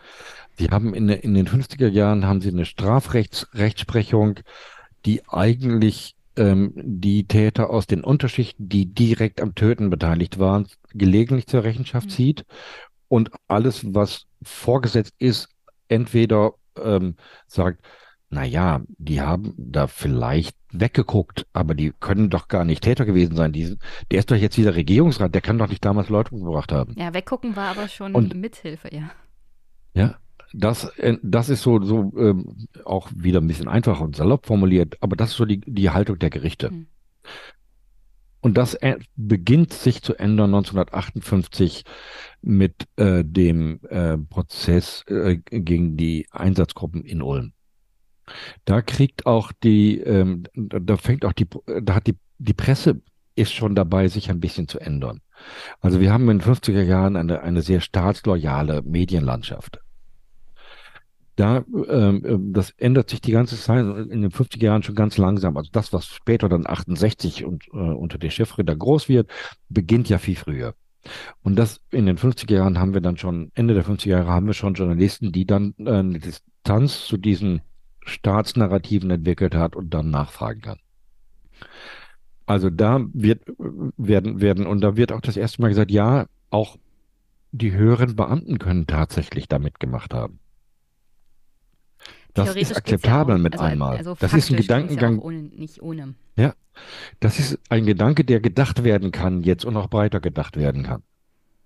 Und das, ähm, dann gibt es den, den äh, äh, Verfahren gegen Eichmann in Jerusalem, wo dann diese, diese Chiffre mit dem Schreibtischtäter kommt, ähm, äh, die ja auch in vielerlei Hinsicht problematisch, ist, aber auch bedeutet, ja, ähm, an einem Schreibtisch zu sitzen bedeutet nicht unschuldig zu sein, was eben bis dahin äh, eigentlich äh, so die Annahme war. Und ja, der BND kommt in diesen Sachen immer mal vor. Also wir haben dann ja auch sehr schnell den Prozess gegen Felfe und seine Genossen. Der äh, kommt ja ein, zwei Jahre später, wo das dann eben auch tatsächlich nochmal problematisiert wird und wo der Gehlen sich ja in seinen, seinen Memoiren noch fürchterlich aufregt über diese illoyale Presse, die anstatt den KGB anzugreifen, der ihnen ja die, der ihm ja diese Doppelagenten reingesetzt hat, Mhm. immer über diese Nazis geredet hat, als ob der da viele von gehabt hätte. Und Gehlen hat ja dann immer gesagt, ja, immer wenn er gefragt wurde, ist er gesagt, ein Prozent, Maximum ein Prozent NS-Belastete. Und das sind alles Alle Doppelagenten, aber wenn er davon wusste, wieso hat er sie dann nicht entfernt?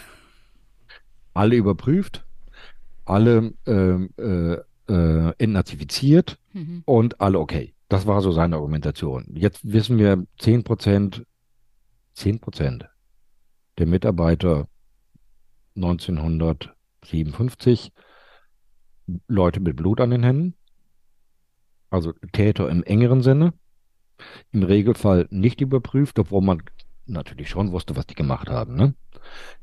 Häufig nicht entnazifiziert und so wie wir das hoffentlich beide sehen, auch nicht in Ordnung. Also das sind Leute, die ich definitiv nicht in eine Verwaltung eingestellt habe und schon gar nicht in einen Geheimdienst. Also die hätte ich nie eingestellt. Ja? Also Also die würde man nie in sicherheitsempfindliche Bereiche stecken. auf keinen Fall, vor allem nicht in Ja. eine Demokratie. Das ist ungefähr so, als würde man den BND halt mit 10% Reichsbürgern besetzen. Auf die Idee käme heute auch keiner mehr. So wollen wir es hoffen. Und das, was heutzutage sozusagen noch in der Verwaltung ist, da ist man jetzt aktuell ja dabei, wirklich aktiv von dem wehrhaften Staat dagegen vorzugehen. Also insofern, Ja, und das hat sich, ähm, wir haben ja mittlerweile ist das ja auch was anderes. Also damals haben wir ja einige, ein Teil dieser übernommenen Leute waren wirklich gefestigte Nationalsozialisten, auch innerlich. Es ist ja nicht nur, dass da irgendwelche, was man so Experten genannt hat, in der Zeit übernommen hat. Wir haben die halbe Reichsjugendführung äh, in, in, im, im BND. Und das waren ja die Leute, die sich früh radikalisiert haben, die früh auch aufgestiegen sind in verantwortliche Positionen, also die, die äh, da mit 20 da ja schon zum Teil saßen.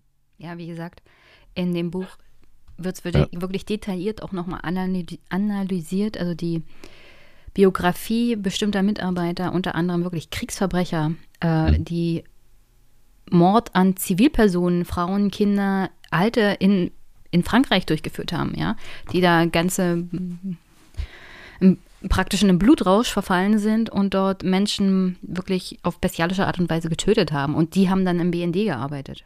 Ja. Und nicht nur in Frankreich, sondern auch natürlich von der Ostfront. Also Ja. 1A Kriegsverbrecher. Ja? Und Ja. teilweise Keine auch Frage. wirklich gesucht. Von der, von der eigenen. Regierung gesucht, ja. das, da kommt man gar nicht hinterher. Ja, zum Teil ja auch tatsächlich Leute, die zur Fahndung ausgeschrieben ja. waren und von denen man gewusst hat, dass sie zur Fahndung ausgeschrieben sind, eingestellt. Ne? Ja, total. Also Aber wenn grundsätzlich keine zum, gute Verwaltung, ja, was da passiert ist.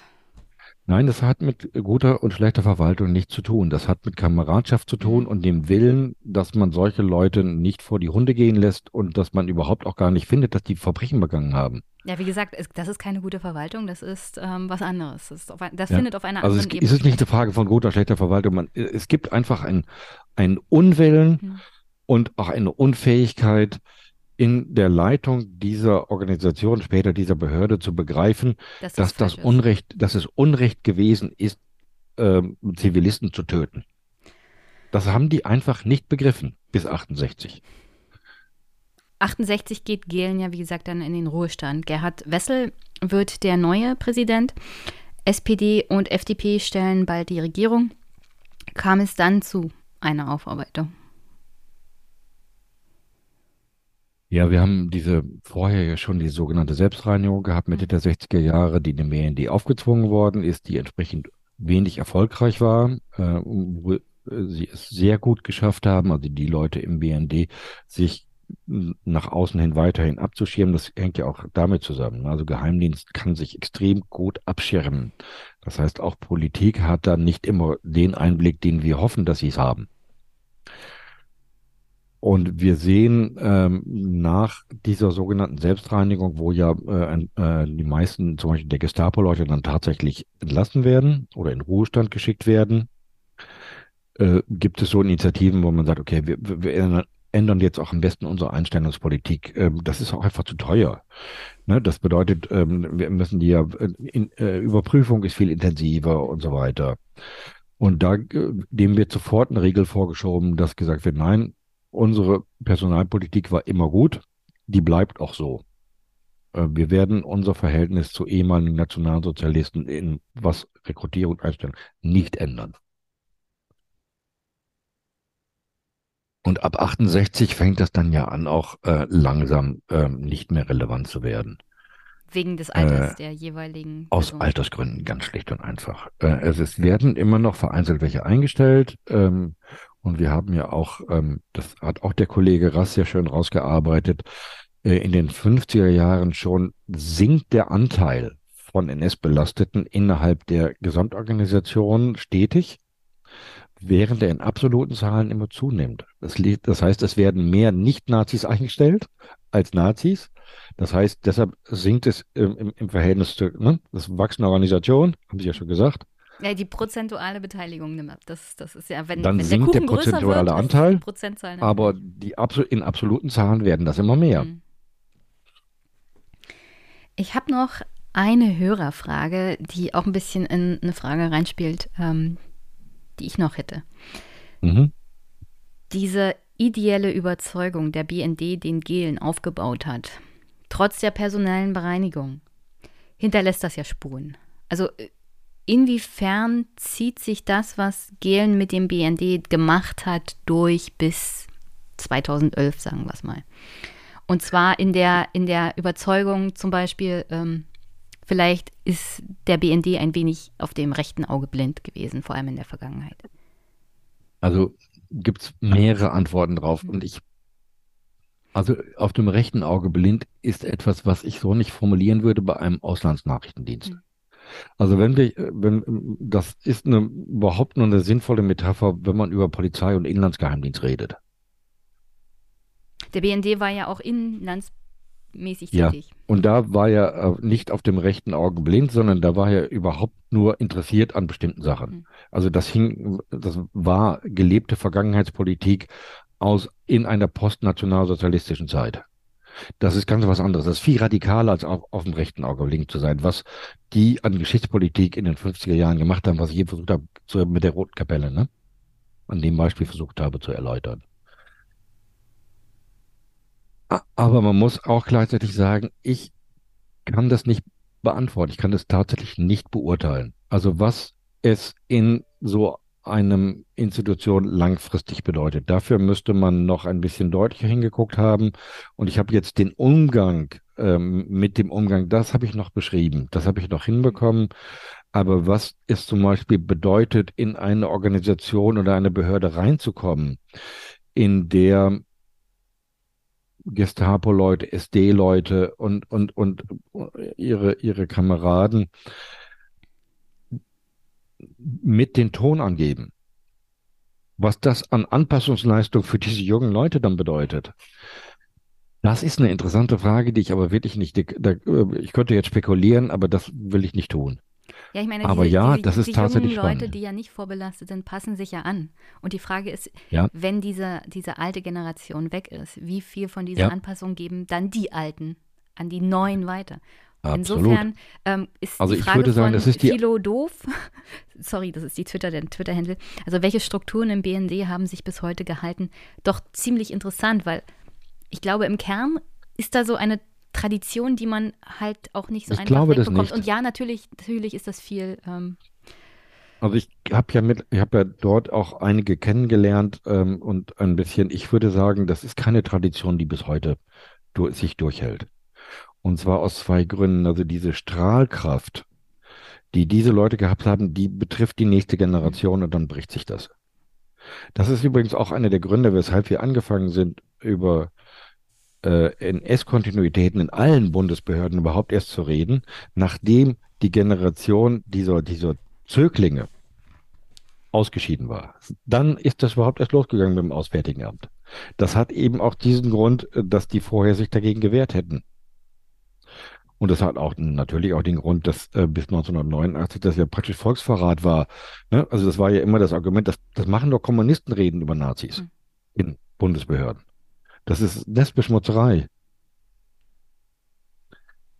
Und das zweite Grund ist, weshalb ich glaube, dass das nicht, weshalb ich mir ziemlich sicher bin, dass der BND, dass der heutige BND davon nicht mehr belastet ist, hängt einfach mit 1989 zusammen. Damit, also mit dem, mit dem Verlust des Gegners, des kommunistischen Gegners, ist dieser Laden, glaube ich, ganz erheblich durchgerüttelt worden. ja, Und man muss sich sicherlich ich- auf eine neue Realität einstellen. Und das hat zur Ja. Folge, dass man sich vielleicht auch Mit- selbst hinterfragen muss. Ja, und auch, auch, auch ähm, Personal wird komplett neu ähm, ausgerichtet auf andere Fragestellungen, Problemlagen und so weiter. Deshalb bin ich mir, und wir haben ja in der Zeit bis noch Kalter Krieg bedeutet ja, dass der äußere Feind und der innere Feind, also wenn man links war, dass die ja immer als eine Kraft gedacht werden, als, als miteinander verbunden. Deswegen war ja auch Kritik immer so schwierig, ne? Auf beide, da ähneln sich ja beide Seiten tatsächlich auch, ne? Aber in, ich würde sagen, ja. Und das Zweite, was dann nach 89 nochmal passiert ist, ist äh, der Beginn von islamistischer Bedrohung aus ähm, international, wo einfach ganz andere Fähigkeiten mit einmal gefragt sind. Also zweimal Umorientierung in relativ kurzer Zeit bedeutet aus meiner Sicht, also das ist jetzt spekulativ, dass sich solche Traditionslinien, die sich vielleicht bis dahin noch gehalten haben, selbst da sind wir uns ja nicht ganz sicher, dass die wahrscheinlich verloren gehen. So einfach ist es nicht mit dem Weitergeben. Also ich, ich bin mir relativ sicher, dass wir keinen braunen BND mehr haben. Sehr gut. Und die Sachen, dass ich in der Kantine so festgestellt habe und mit den Leuten, mit denen ich direkten Kontakt habe, da kann ich wirklich sagen, nein. Das hört sich sehr gut an. Ich meine, das Buch wäre, glaube ich, auch nicht möglich gewesen, ja, wenn wir noch Ja. einen relativ braunen BND hätten. Ich Ja. lese mal, ich lese mal kurz das Ende deines Buches vor. Das hat mir sehr, sehr gut gefallen und dann können wir Richtung Ende gehen. Wenn die Demokratisierung der Bundesrepublik erfolgreich verlaufen ist, dann jedenfalls nicht durch den BND und seine Mitarbeiter. Die Männer im BND bis hinauf zu ihren Leiter, deren Denk- und Handlungsweisen in diesem Buch beschrieben wurden, bildeten ganz eindeutig ein retardierendes Element in diesem Prozess. Damit sind sie, wenn auch in ihren ideologischen Grundlagen prononzierter, ausformuliert und zugleich persistenter als in anderen Zusammenhängen. Nicht untypisch für die Sicherheitsbehörden der jungen Bundesrepublik. Die Her Herausbildung eines von Pluralität und Liberalität getragenen demokratischen Rechtsstaates ist nicht den Institutionen zu danken, die seit 1949 zum Schutz des Staates und der Bürger ins Leben gerufen worden sind, sondern wurden gegen die in ihren ihnen verborgenen personellen und ideellen NS-Kontinuitäten errungen. Das bedeutet für mich auch, wir haben eine relativ gesunde Demokratie dann bekommen, weil staatliche Institutionen zu hinterfragen, ja, und sich die Demokratie als Bürger und als Gesellschaft zu erkämpfen, auch gegen diese Institutionen, ist etwas, ähm, was wir, glaube ich, auch aus der NS-Diktatur ganz gut mitgenommen haben. Ja, und aus, auch aus dieser Phase. Phase, wo man sich von diesen personellen Kontinuitäten und vor allen Dingen auch deren, deren gesellschaftlicher Macht, also wir haben ja Leute, also einer der Punkte, auf die ich halt sehr stark auch äh, fokussiert habe, ist ja die Vernetzung dieser NS-Kader, der ehemaligen NS-Kader in die Gesellschaft hinein, in andere Behörden hinein. Und also die da so ein untergründiges Milieu bilden von Leuten, die eigentlich, die das vielleicht nicht mehr so laut sagen, aber äh, den alten Idealen meistens treu geblieben sind. Und sich dagegen durchgesetzt zu haben, ist tatsächlich ein Erfolg ähm, die, der jungen Bundesrepublik und, der, und vor allen Dingen auch der jungen Menschen in der jungen Bundesrepublik. Das ist eine ziemliche Emanzipationsleistung, da ich, bin ich Ihrer Meinung. Und in re relativ kurzer Zeit muss man immer noch überdenken. Also, ja. wenn man bedenkt, wie es mit der Weimarer Republik zu Ende gegangen ist, ähm, die ja auch relativ jung war zu dem Zeitpunkt, haben wir diese Phase in der sich die Bundesrepublik da äh, dort befunden hat, besser gemeistert. Ja, aber das hat nicht nur mit den Jungen, also ich finde tatsächlich auch, also ich, ich stimme Ihnen zu, aber es gibt natürlich andere Komponenten. Ja, ja, natürlich. Also, also Prosperität war komplett anders als in, äh, in der Weimarer Republik, ne? Ja, also. Und mit Prosperität kann man ziemlich viele Leute an sich binden. Danke, dass äh, wir ein Wirtschaftswachstum hatten. Das, das ist natürlich, also ja. auch da könnte man jetzt zum Beispiel den, den Erfolg der Demokratie in Ostdeutschland nach der Wende jetzt mal vergleichen mit dem Erfolg der Demokratie in Westdeutschland. Es, mhm. gibt, ja, es gibt ja wahrscheinlich auch Gründe, müsste man sicherlich auch analysieren. Aber es gibt auch Gründe, warum die Zahl der Menschen, die sagen, also das mit der Demokratie funktioniert nicht so richtig, in Ostdeutschland relativ groß ist im Vergleich zu Westdeutschland. Also diese Erfahrung, dass mit Demokratie auch wirtschaftliche Stabilität und Sicherheit einhergeht, war sicherlich ja, auch für die Demokratie ähm, und mhm. ihren Erfolg in Westdeutschland dann sehr, sehr hilfreich. Aber das ist noch mhm. ein ganz anderes Thema. Absolut. Haben Sie Aber noch, kein dummer Gedanke. Ja, haben, Sie, haben Sie noch eine Botschaft für die Hörerinnen und Hörer? Eigentlich nicht. Also das muss ich sagen, ich bin nicht der Mann der Botschaft, wenn ich ganz ehrlich bin. Das ist auch ich, okay. Also äh, es gibt eine Sache, wir machen hier gerade eine Ausstellung über kalte Mauer, äh, über die Berliner Mauer und Kalten Krieg, internationale Wanderausstellung. Und da werde ich das auch gelegentlich, was ist, was ist die zentrale Botschaft? Und eigentlich ist meine zentrale Botschaft, die Welt ist meistens sehr viel komplexer, als wir denken. Und wir haben trotzdem eine Chance, sie zu verstehen und auch zu verändern. Sehr gut.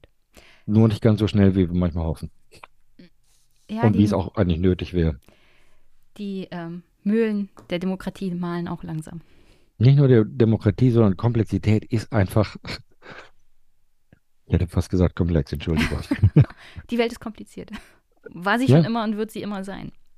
Ganz, ganz exakt. Ich danke. Und wenn man das ein bisschen einsickern lässt, kein schlechter Erfolg. Auch in Ordnung.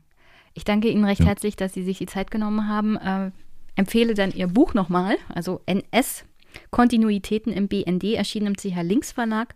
Es Band 15 der unabhängigen Historikerkommission zur Erforschung der Geschichte der Bundes, des Bundesnachrichtendienstes von 45 bis 68. Es gibt eine Reihe verschiedener, auch anderer Bücher. Eins haben Sie ja mindestens erwähnt heute, die auch sehr, sehr empfehlenswert sind in dieser Reihe. Danke, Herr Selter. Und danke an den Verlag für das Exemplar. Das war ein sehr, sehr angenehmes Gespräch und vielleicht hört und sieht man sich nochmal. Würde mich freuen. Ich, mich auch. Bis dann. Tschüss. Tschü. Bis dann. Ciao.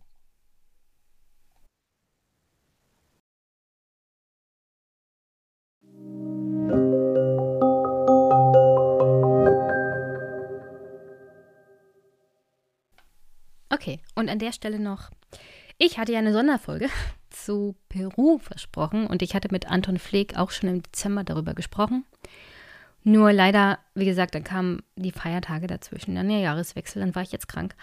Aber ich will das auf keinen Fall hier zurückhalten. Deswegen jetzt noch das Gespräch, das ich mit Anton hatte.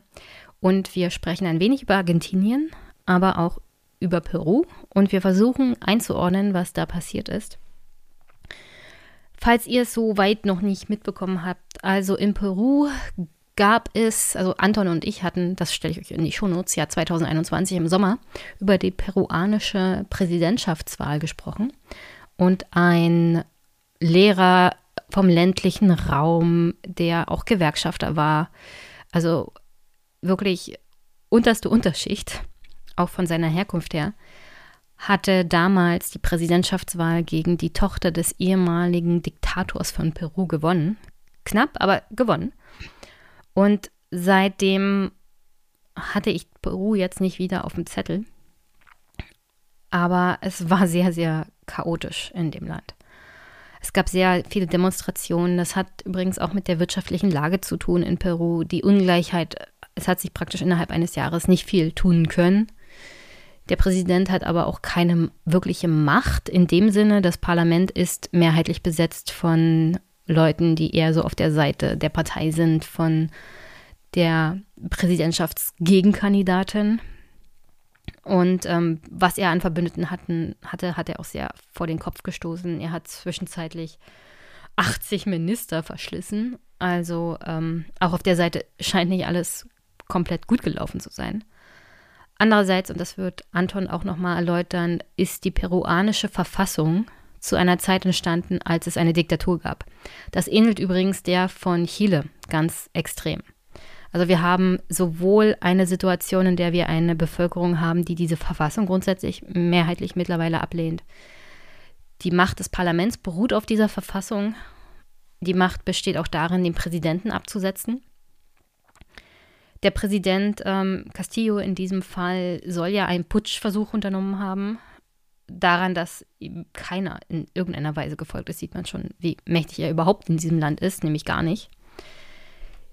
Daran aber, dass auch sofort Demonstrationen da waren, als er verhaftet wurde und abgesetzt wurde und dass mit, mittlerweile bei diesen gewalttätigen Demonstrationen, also die gewalttätige Gegendemonstration, ähm, also die Reaktion auf die Demonstration ist gewalttätig gewesen. So ist richtig.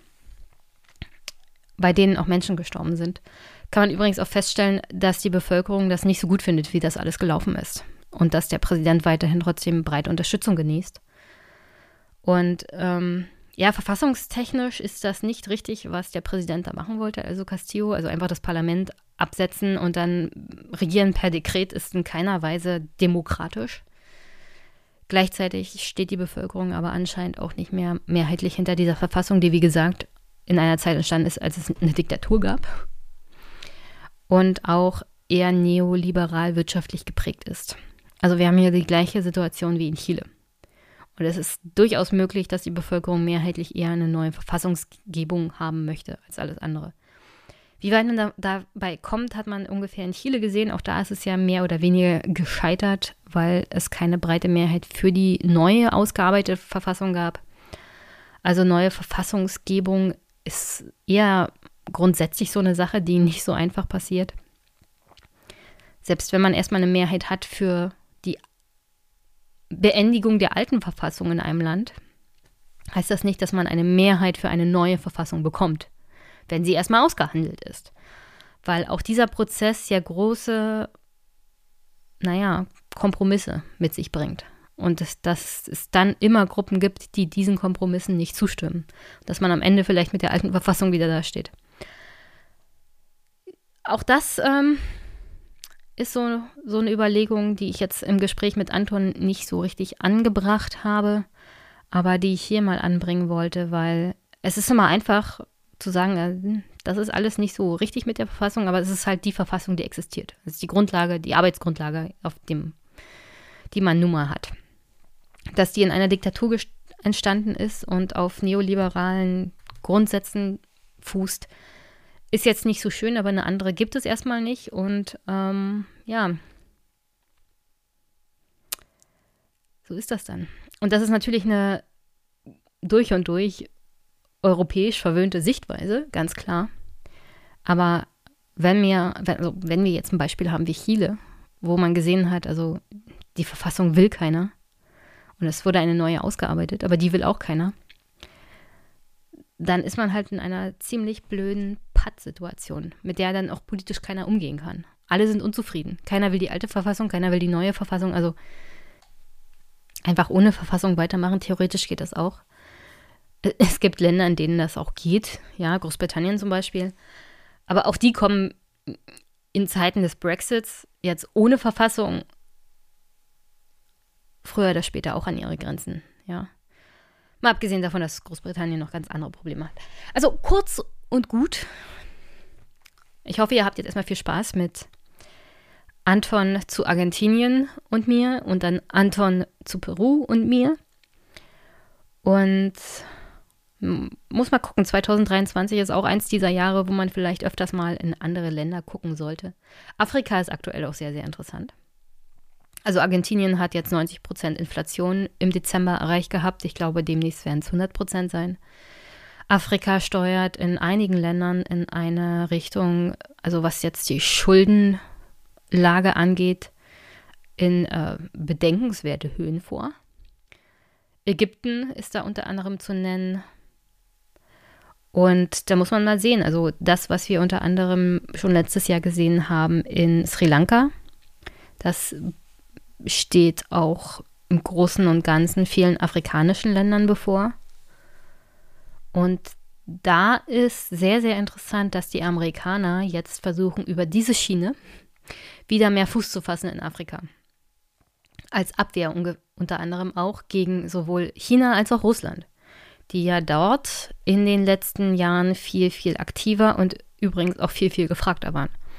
Also wenn wir uns Mali angucken, man kann natürlich sagen, also die Wagner-Gruppe, was die in Mali machen, ist, äh, hat mit Menschenrecht und mit menschlicher Behandlung von Kriegskommandanten nicht viel zu tun und das stimmt. Aber gleichzeitig sowohl die malische Bevölkerung als auch große Teile der Regierung wollten dort Europäer nicht haben. Und das bezieht sich vor allem auf Frankreich. Insofern ist das auch so ein Erbe der kolonialistischen Vergangenheit Europas, was uns jetzt mit der Zusammenarbeit mit Afrika in Zukunft auf den Füßen stehen wird. Also da hier mal eine Bronzestatue zurückgeben und sich darüber freuen in deutschen und europäischen Medien. Damit ist es noch lange nicht getan. Also das bedeutet viel, viel mehr. Also zu denken, wir geben mal ein bisschen Raubkunst zurück und dann freuen sich die Afrikaner, dass wir wieder da sind. Also bei den Schulden, die unter anderem einige afrikanische Länder haben und was die Afri Amerikaner jetzt da in Afrika auch viel investieren wollen, muss man davon ausgehen, dass Afrika und viele afrikanische Länder dann auch als Gleiche behandelt werden wollen. Also dieser Umgang, den man mit afrikanischen Ländern auch pflegt, unter anderem in Europa und in Brüssel, dieser grundsätzliche überhebliche Ton, den müssen wir dann halt auch sehr, sehr schnell abstellen. Die Amerikaner haben das, glaube ich, ein bisschen besser drauf als die Europäer. Und das ist übrigens schlecht, vor allem für Europa. So wirtschaftlich, weil die Amerikaner sind so und so total auf Amerika First eingestellt. Und wenn die Amerikaner in Afrika wieder mehr zu sagen haben und wir als Handelspartner und wirtschaftlicher Partner in Afrika nicht akzeptiert werden, weil wir uns dort schon seit den letzten 200 Jahren wie der Elefant im Porzellanladen benommen haben, dann wird das für die nächsten 100 Jahre für Europa auch nicht gut aussehen. Nur mal so, um zu sagen, also global gesehen äh, in diesem Podcast könnte es auch in diesem Jahr sehr, sehr interessant werden, weil die Aufarbeitung der Multikrisen läuft ja noch.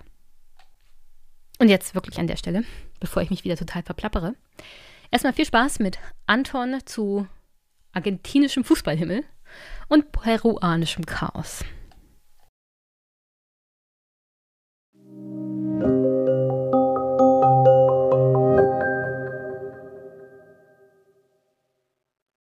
Guten Nachmittag, liebe Hörerinnen und Hörer. Spontane Sonderfolge. Ich habe nämlich den Anton wieder erwischt. Hallo Anton. Hallo, wie geht es euch? Anton hat gerade die größte Party aller Zeiten verpasst. Denn er ist in Argentinien und Argentinien ist gerade erst Weltmeister geworden. Und Anton durfte nicht an der Party teilnehmen. Die, die haben mich nicht mitmachen lassen. Nee, also ich hatte leider. Ich finde es nur anständig, als Deutscher nicht bei der Party mitzumachen, wenn Argentinien seinen Weltmeistertitel feiert. Ah, mein, mein innerer Argentinier hätte sehr gerne mitgefeiert, aber ja, äh, Corona hat es nicht zugelassen. Schade eigentlich. Ah, das herzlich, herzliches Beileid. Aber ich hatte gehört, die Argentinier haben es bitter nötig gehabt. Aber kannst du uns ja gleich noch erzählen.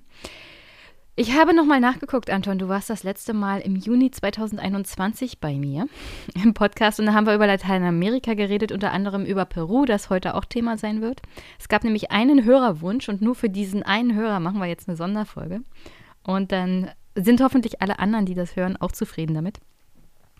Dass wir nämlich über die aktuellen Ereignisse in Peru uns mal äh, mit den aktuellen Ereignissen in Peru auseinandersetzen. Und da kann ich jetzt gleich mal fragen, ist ja jetzt äh, über ein Jahr her. Was ist denn bei dir in der Zeit so los gewesen? Ich wollte dich auch nicht großartig nerven, ja. du hast ja viel zu tun. Ich habe ja gesehen, du bist jetzt auch selbstständig in der Podcast-Landschaft unterwegs. Ja, ich, warte mal, vor einem Jahr, das war wann, Juli? Ich glaube, da habe ich schon ganz Juni, frisch Juni. damit begonnen gehabt, aber wir haben nicht drüber gequatscht. Äh, damals habe ich begonnen, also ich wurde zu, ich habe ja so ein bisschen rumgetourt im Podcast, äh, hatte mein, mein Herzensthema Bolivien so ein bisschen auf Lateinamerika erweitert, weil ich ja Regionalstudien in Lateinamerika studiere. Und ähm, ja, da haben mich die Jungs von 99 zu 1 gefragt, ob ich mitmachen möchte. Bei denen und sozusagen Seitenwechsel. Sehr guter Podcast. Mehr Leute, ganz, ganz stark empfehlen. Genau, wenn, wenn ihr äh, den, die linke Sichtweise, so ein bisschen links von Jacobin, also deutlich mehr Marx und so weiter, äh, interessant findet, dann schaut auf jeden Fall vorbei. Ähm, genau. Und ja, dort habe ich so ein bisschen Seiten gewechselt und interview halt jetzt selber auch immer wieder mal Leute. Genau. Super, super Team, äh, habe auch selber viel dazu gelernt und genau. Sehr gut. Und dann hat sich jetzt nach Argentinien verschlagen. Warum eigentlich? Ja, gute Frage. Äh, es hat sich die Gelegenheit ergeben. Du wolltest nicht nach Katar fahren?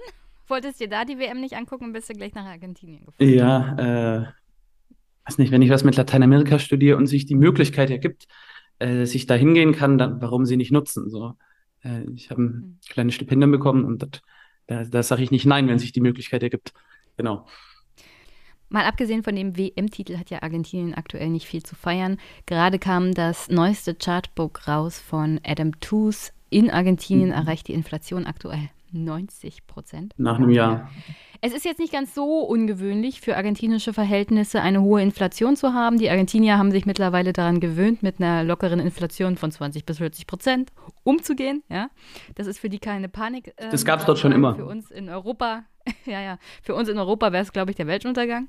Für Argentinier auch ein bisschen, ein bisschen Inflation. Aber 90 Prozent sind doch jetzt ähm, doch erheblich viel. Und wenn man bedenkt, dass Argentinien vor 100 Jahren eins der zehntreichsten Länder der Welt war, dass Argentinien eigentlich von der Infrastruktur her, von der ganzen, also ganzen wirtschaftlichen Umfeld, von der Industrie, von der Diversität her, eins der wichtigsten Exportländer der Welt sein könnte. Ja, alleine die Bevölkerungszahl. Sie haben mehr Einwohner als Kanada oder Australien. Und wenn man sich die ganzen Rohstoffe anguckt, die dieses Land zu bieten hat, ist es eigentlich ähm, wirklich nicht zu erklären, warum dieses Land wirklich von auf zu, also von, also die letzten 100 Jahre praktisch ein Auf und Ab erlebt hat und eine permanente wirtschaftliche Instabilität erlebt hat, was zu einer auch gesellschaftlichen und politischen Instabilität geführt hat. Es gibt einen Wirtschaftsnobelpreisträger, Simon Kutznetz, der hat mal gesagt, es gibt vier Arten von Ländern, es gibt die entwickelten, die unterentwickelten, Japan und Argentinien. Und das erklärt dann schon eigentlich alles, was man zu Argentinien wissen muss. Absolutes Ausnahmeland und zwar im negativen Sinne. Wie würdest du die aktuelle Situation Argentiniens beschreiben? Sind sie ganz froh, sich etwas ablenken zu können mit dem WM-Titel? Ja, ich glaube, ähm, der Fußball ist in Argentinien neben dem Peronismus, äh, der katholischen Kirche und dem Rock, dem argentinischen Rock, so eine der äh, Religionen, die die Massen bewegen. So. Und es ist natürlich ein sehr, sehr nationalistisches Land. Ähm, ja, von dem her war das jetzt das Happening, dass sie den WM-Titel gewonnen haben. Ähm, Messi, ja, hatte es bitter nötig, jetzt zum Ende seiner Karriere auch mal den WM-Titel zu bekommen. Der wurde ja immer von den Medien in Argentinien. Zweimal gescheitert alleine. Genau, äh, niedergeschrieben, fertig gemacht und musste sich immer an diesem Maradona-Vorbild ähm, messen lassen. Und jetzt ist er sozusagen, hat er es in die äh, argentinische Unendlichkeit geschafft, in den Fußballhimmel mit dem WM-Titel. Unsterblich. Äh, genau. Äh, Maradona bekommt einen zweiten Gott neben sich und der heißt Messi. Es ist tatsächlich der erste WM-Titel der Argentinier ohne Zuwirken von Maradona. Ja, und ohne Handspiel. Weil mit der Hand des Ohne Torwarts. die Hand Gottes. Es gibt eine andere Hand. Also, ähm, ja, nee, aber zu, zu Argentinien jetzt. Uff, kompliziert, kompliziert. Mhm. Natürlich, die wirtschaftliche Lage ist, ist, ist sehr schwierig. Ähm, aber das hat eigentlich jetzt schon, das ist nicht das erste Mal. Also das hat eigentlich ja schon Tradition in Argentinien. Ja, ich habe es ja erwähnt, die letzten 100 Jahre sind ja eigentlich davon gekennzeichnet, dass die argentinische Wirtschaft ein Auf und Ab erlebt mit Hyperinflation teilweise. Ja, also die haben ja. Argentinische Auslandsbesitztümer ähm, wurden dann auch unter anderem von anderen Ländern, von äh, Kreditgebern von, vom IWF sozusagen einkassiert, also beschlagnahmt, ja. weswegen Argentinien jetzt teilweise dazu übergegangen ist, keine Kunstwerke mehr an Übersee sozusagen auszuleihen, weil man Angst hat, passiert das wieder. Ja, das ist so ein bisschen die Gefahr. Was passiert denn, wenn, wenn, wenn ähm, die Bürger, die Märkte niemand Vertrauen in das staatliche Gewaltmonopol hat? Die Leute, die Geld haben, die, äh, naja, da, da führt diese, diese Crash-Dynamik eben, diese Dynamik der Hyperinflation wird dann eben ausgelöst. Das heißt, alle aus der Mittelschicht und äh, von den reicheren Leuten, die Geld haben, die tauschen es in Dollar oder äh, bringen es ins Ausland, das Geld, weil in der Vergangenheit, beispielsweise 2001, einfach Bankersparnisse äh, ins Ausland gebracht wurden und konfisziert wurden und die Leute nicht mehr ihre Ersparnis bekamen. Damals war so der letzte große Crash, die letzte ganz große Krise äh, Anfang der 2000er Jahre und damals ging so der neoliberale Zyklus zu Ende und damals haben sich so zwei Bewegungen äh, so artikuliert. Einerseits die, die ja, Obdachlosenbewegung, die, die Leute ohne, äh, ohne Haus und die, die Mittelschichten, die nicht mehr an ihre Ersparnis bekamen.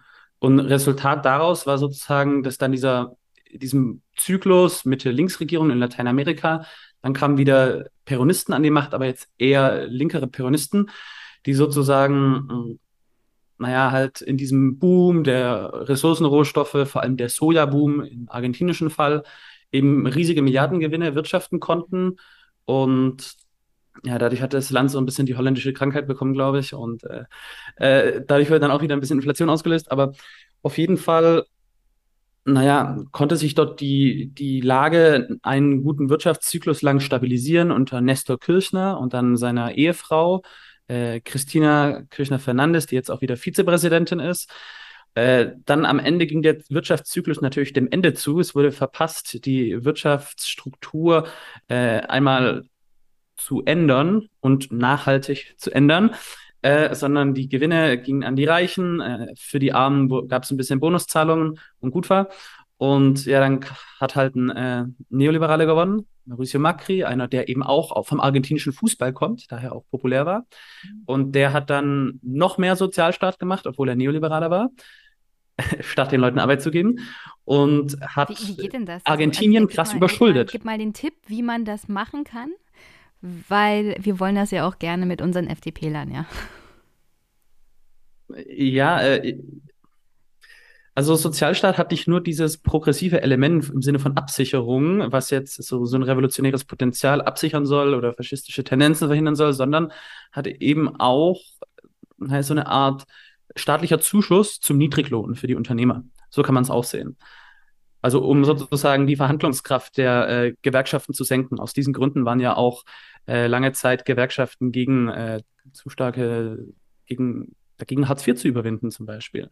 Äh, also, Ach so. Also hat er schon eine, eine Machtperspektive. In Lateinamerika, in Argentinien haben das System kapiert.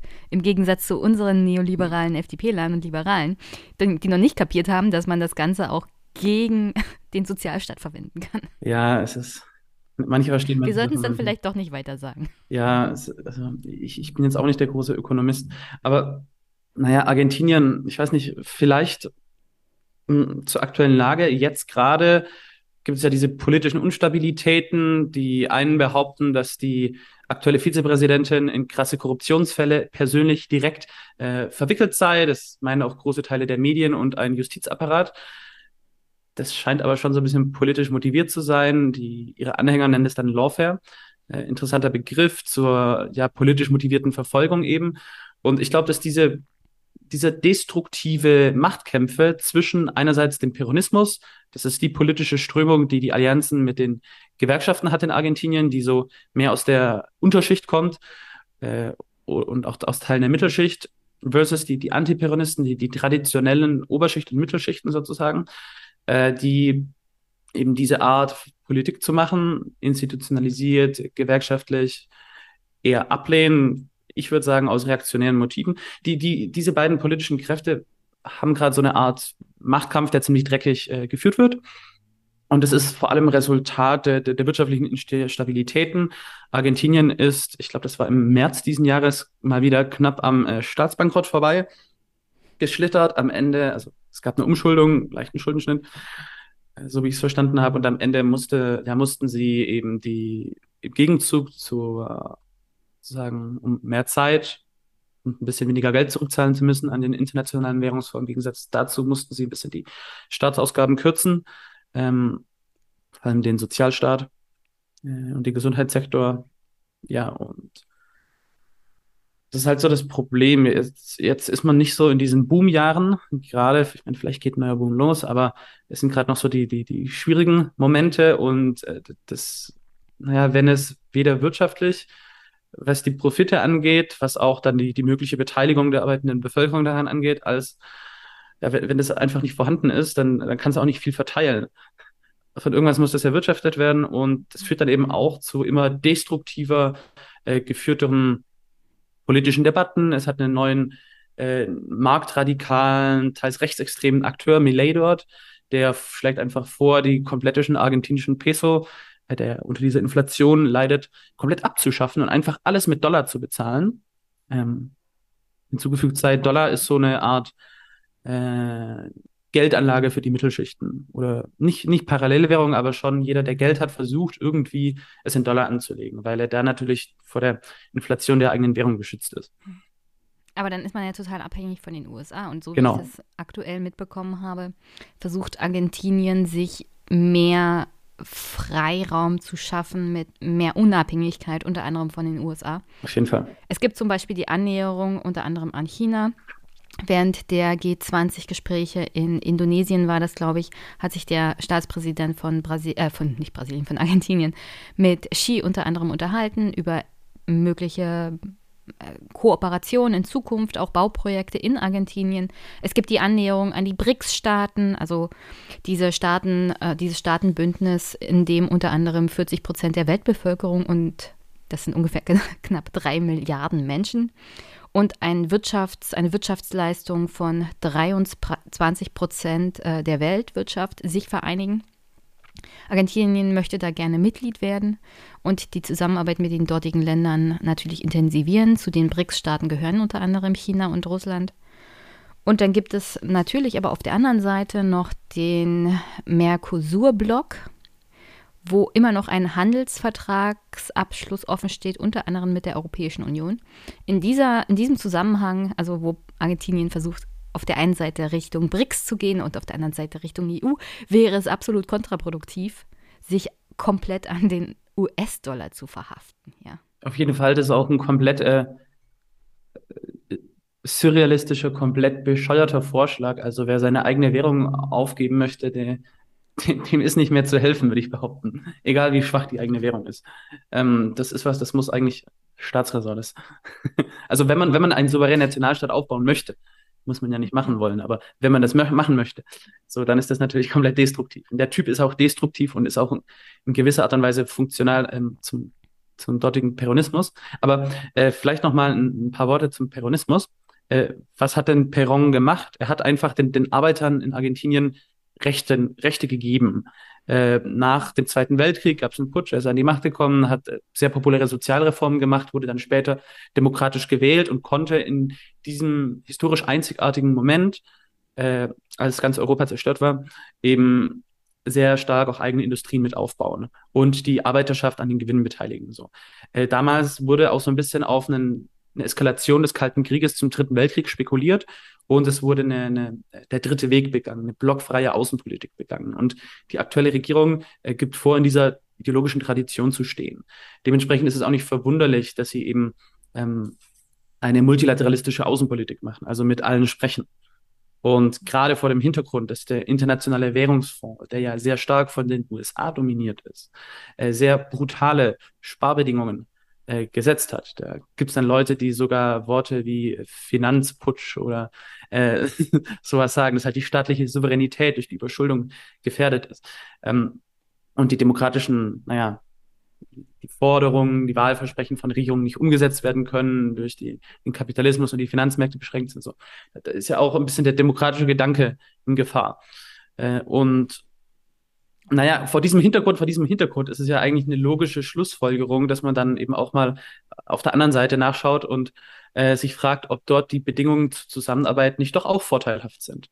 Und das ist es, was die argentinische Regierung macht. Und das ist, glaube ich, auch sehr typisch für Lateinamerika. Ich meine, die, äh, jedes Land verfolgt seine nationalstaatlichen Interessen mehr oder weniger effizient, aber in der Regel versuchen es Länder das zu tun. Peru ist jetzt vielleicht ein anderer Fall, aber darüber können wir ja gleich noch sprechen.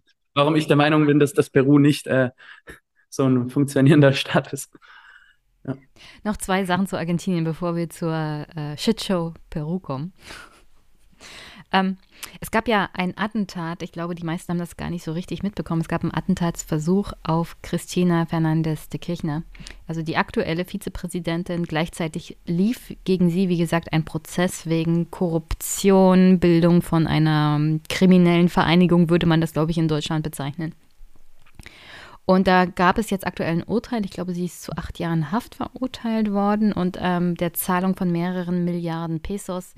Und gleichzeitig, wie gesagt, gab es im Oktober diesen Attentatsversuch. Also versuch mal das noch, versuch mal ganz kurz, dieses Wirrwarr zu entknoten. Also was ist zum Beispiel aus dem Attentäter geworden? Was ist mit den Hintermännern dieses Attentats? Und ähm, wie sieht das genau mit dem Urteil gegen Kirchner jetzt aus? Also sie hat ja auch angekündigt, keine Ämter mehr anzustreben. Und wie, wie wird darauf bei der Bevölkerung und politisch reagiert? Ja, also das ist jetzt die, die große mediale Erzählung der, ja, vor allem, jetzt mal, jetzt mal sagen, rechten oder bürgerlichen Medien, die jetzt gegen die aktuelle Regierung sind. Das ist eine Mehrheit der Medien in, in Argentinien, aber das ist jetzt nicht die, die Sichtweise der Mehrheit der argentinischen Bevölkerung, gezwungenerweise.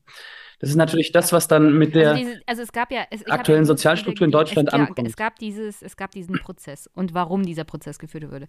Den Hintergrund davon kannst du uns ja erläutern. Genau. Also, ähm, naja, in, in Lateinamerika besonders, aber in eigentlich allen kapitalistischen Ländern gibt es ja Korruption.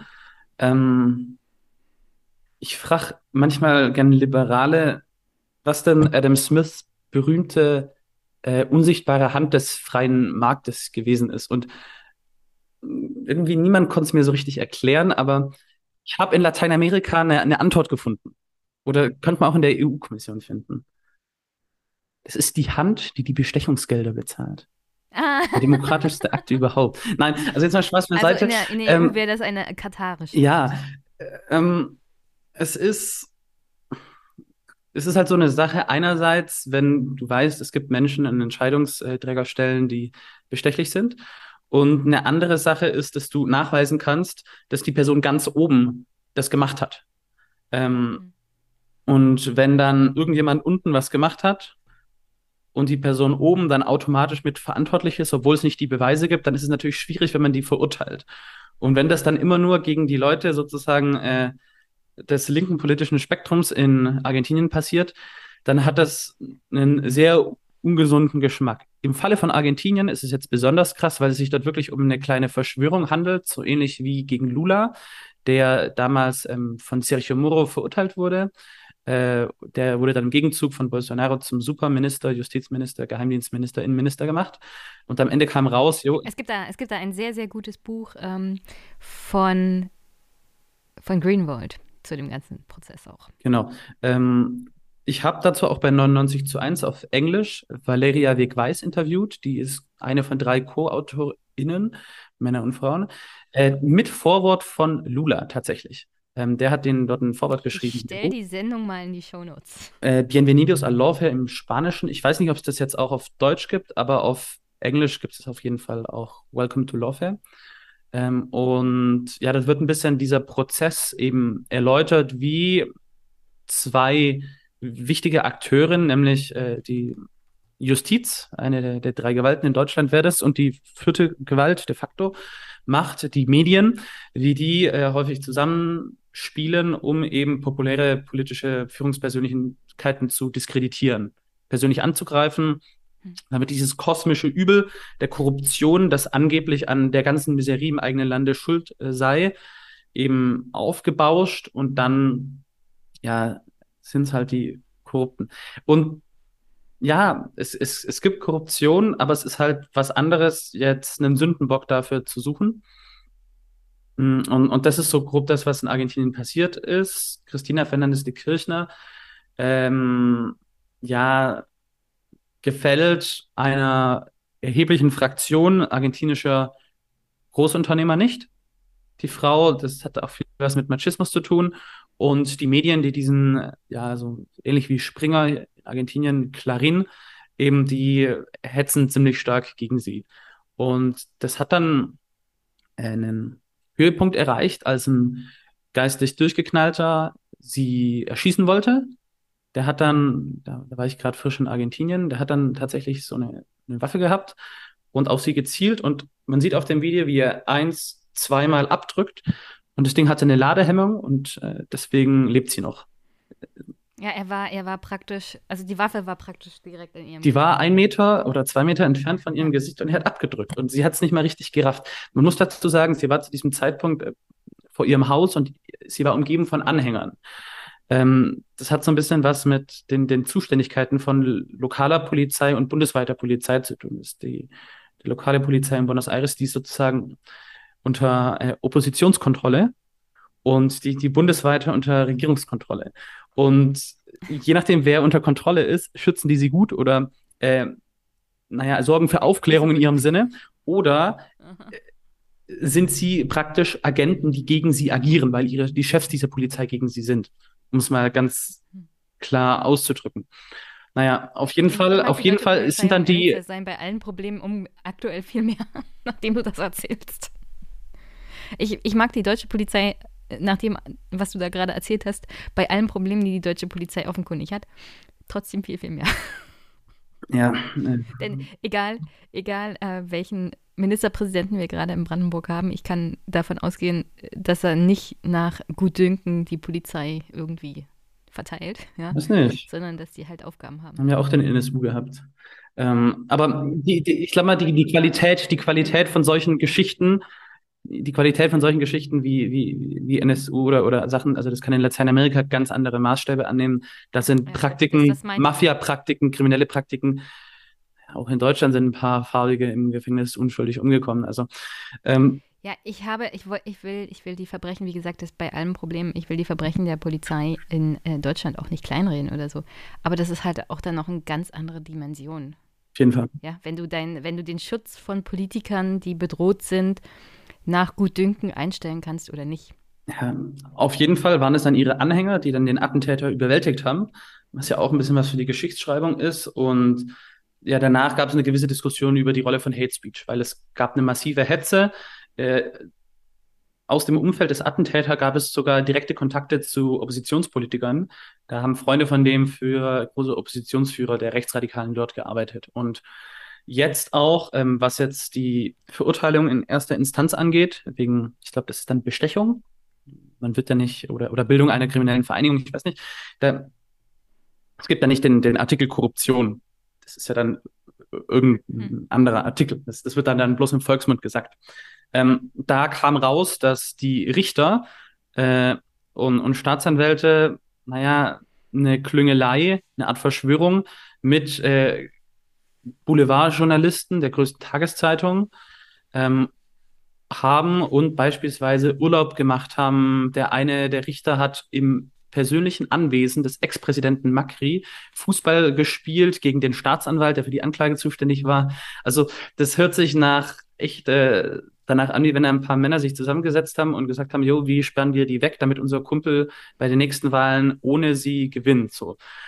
Also so, so hört sich das, was in Argentinien dort gerade passiert ist, an. Und ich glaube. Was man so macht, wenn man zusammen Fußball spielt und Bier trinkt. Ja, und die, die sind dann tatsächlich jetzt, ähm, sind Fotos ans Licht gekommen und auch Telegram-Chats gefiltert worden. Also da, da scheint von Seiten der aktuellen argentinischen Regierung jemand äh, drauf angesetzt worden zu sein. Und es kam raus, dass äh, Richter und Staatsanwälte sich äh, in einem Haus bei so einem See, nicht, also vor Patagonien, Bariloche in der Nähe, ähm, getroffen haben, ein Wochenende, und überlegt haben, wie sie jetzt die beste Begründung raushauen für die Verurteilung der Vizepräsidentin. Und finanziert von einem britischen Unternehmer äh, und der, der größten argentinischen Boulevardzeitung. Also, und da, da wurden jetzt auch die Chats rausgefiltert. Und es wurde gefiltert am Tag, bevor das Urteil verkündet wurde. Und, sie wurde verurteilt mit den Begründungen, die sie dort äh, diskutiert haben und die in diesen gefilterten Telegram-Chats äh, jedem Argentinier öffentlich zugänglich sind. Das ist ein, ein, ein riesen Justizskandal an sich.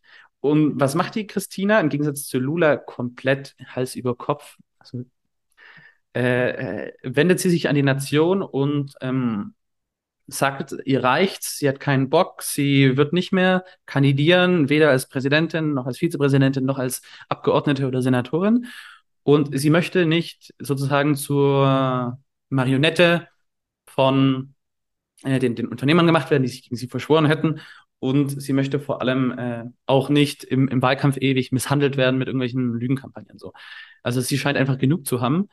Ähm, was natürlich schwierig ist, weil sie ist so die Politikerin, die gerade in den, den untersten Schichten Argentiniens am populärsten ist. Sie wird zwar immer als kontrovers und unpopulär dargestellt in, in vielen Medien, aber sie ist die Volkstribunin. Also sie ist die populäre Figur von Argentiniens Linker.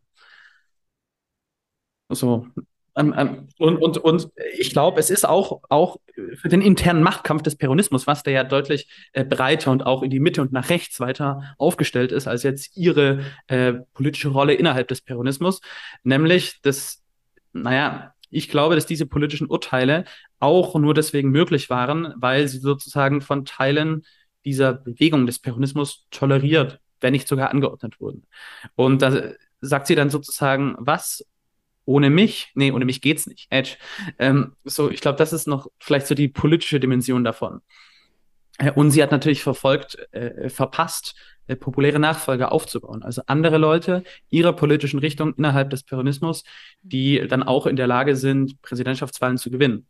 Das gibt es derzeit nicht. Da gibt es den aktuellen Präsidenten, vielleicht noch einen Wirtschaftsminister und sonst noch ein paar Leute. Aber und nächstes Jahr sind Wahlen.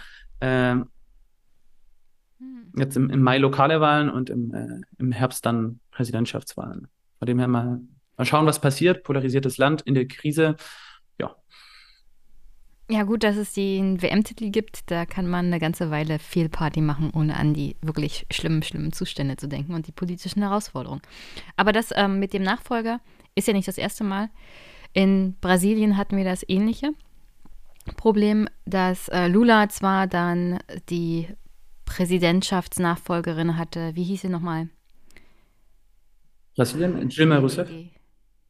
Rousseff, genau. Äh, Dilma Rousseff.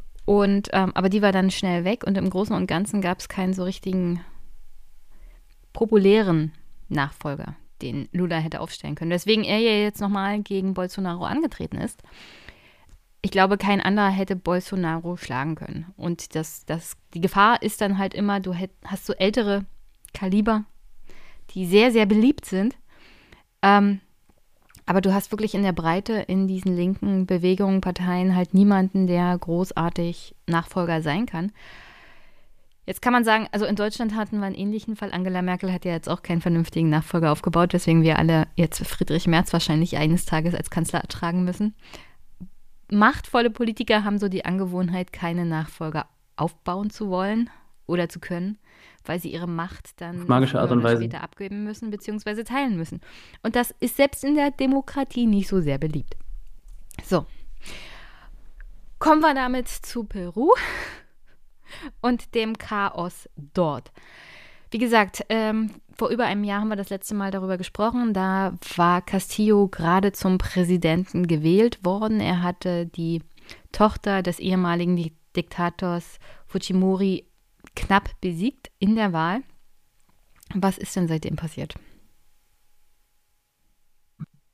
Ja, also ich glaube, wir müssen nochmal zurückschauen, was war denn die Ausgangslage in Peru?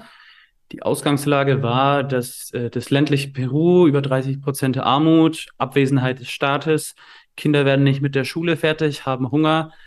Ähm, dann gab es in den 70er Jahren den bewaffneten Kampf. Äh, die Guerillas, die revolutionär mit Waffen agierenden kommunistischen Parteien wurden niedergeschlagen. Auch unter Zusammenarbeit mit, mit anderen Teilen der ländlichen Bevölkerung, nicht nur vom Militär, auch von den Ronderos, den bewaffneten Bauernmilizen äh, die sich zu, zum Schutz vor Diebstahl von, von, den eigenen Tieren eben zusammengeschlossen haben. Äh, dann gibt es in den 90er Jahren den, den äh, Selbstputsch von Alberto Fujimori 1992, die, die Verfassung äh, von 1900, äh, was war das? 76, glaube ich, ähm, wird außer, außer Kraft gesetzt und ja, äh, Entschuldigung, 1979. Und dann, dann beginnt dieses neoliberale Regime, es kommt zu ganz, ganz vielen, vielen Toten und alles Linke, nicht nur die, die mit Waffen, sondern auch demokratisch agierende Linke, werden eben kriminalisiert. So. Vor diesem Hintergrund ist die aktuelle Verfassung entstanden und äh, mit Castillo gab es den Versuch, sozusagen die Interessen der, der ärmsten Bevölkerungsgruppen, der Indigenen vom Land in die Politik umzusetzen. So. Hat Pedro Castillo jemals regiert? Nein. Er hatte nie die Macht und erst recht nicht die Macht gehabt, um einen Putsch durchzuführen, wie es viele äh, Nachrichtenmeldungen uns suggerieren möchten. Was ist das Problem des Präsidenten? Er hat. Vielleicht könntest du mal den Putschversuch, so wie er also in deutschen Medien als Putschversuch deklariert. Vielleicht könntest du das dann nochmal abgrenzen zu dem Putsch, den tatsächlich Fukimori dann durchgeführt hat. Also auch genau. mit dem äh, Umfang. Ja. Warum, warum macht man einen Putsch? Man macht einen Putsch, weil man möchte die Macht. Was ist die Macht? Ähm, eine Sache ist es einfach nur, äh, Administrator der Regierung zu sein, Präsident zu sein. Das ist die Exekutive, eine Gewalt. Es gibt dann aber noch andere Gewalten. Im peruanischen Fall die Legislative. Das ist ein Parlament. Die haben nicht zwei Kammern, die haben ein Parlament. Und dieses eine Parlament hat im peruanischen Fall extrem viel Macht, obwohl es extrem unpopulär ist. Ähm, da gibt es einen Artikel aus dieser äh, sehr umstrittenen aktuellen peruanischen de facto Verfassung, die eben durch einen Putsch aus einer Militärdiktatur entstanden ist.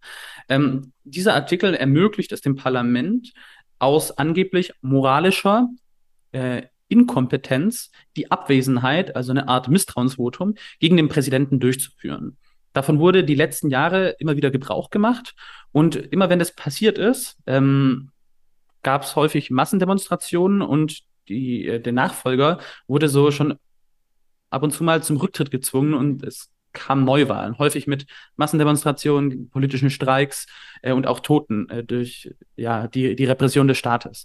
Das wird dann von der Bevölkerung Parlamentsputsch genannt, mhm. wenn äh, das sehr unpopuläre Parlament den ein bisschen populäreren, ich sage nicht sehr populären, äh, Präsidenten aus dem Amt enthebt.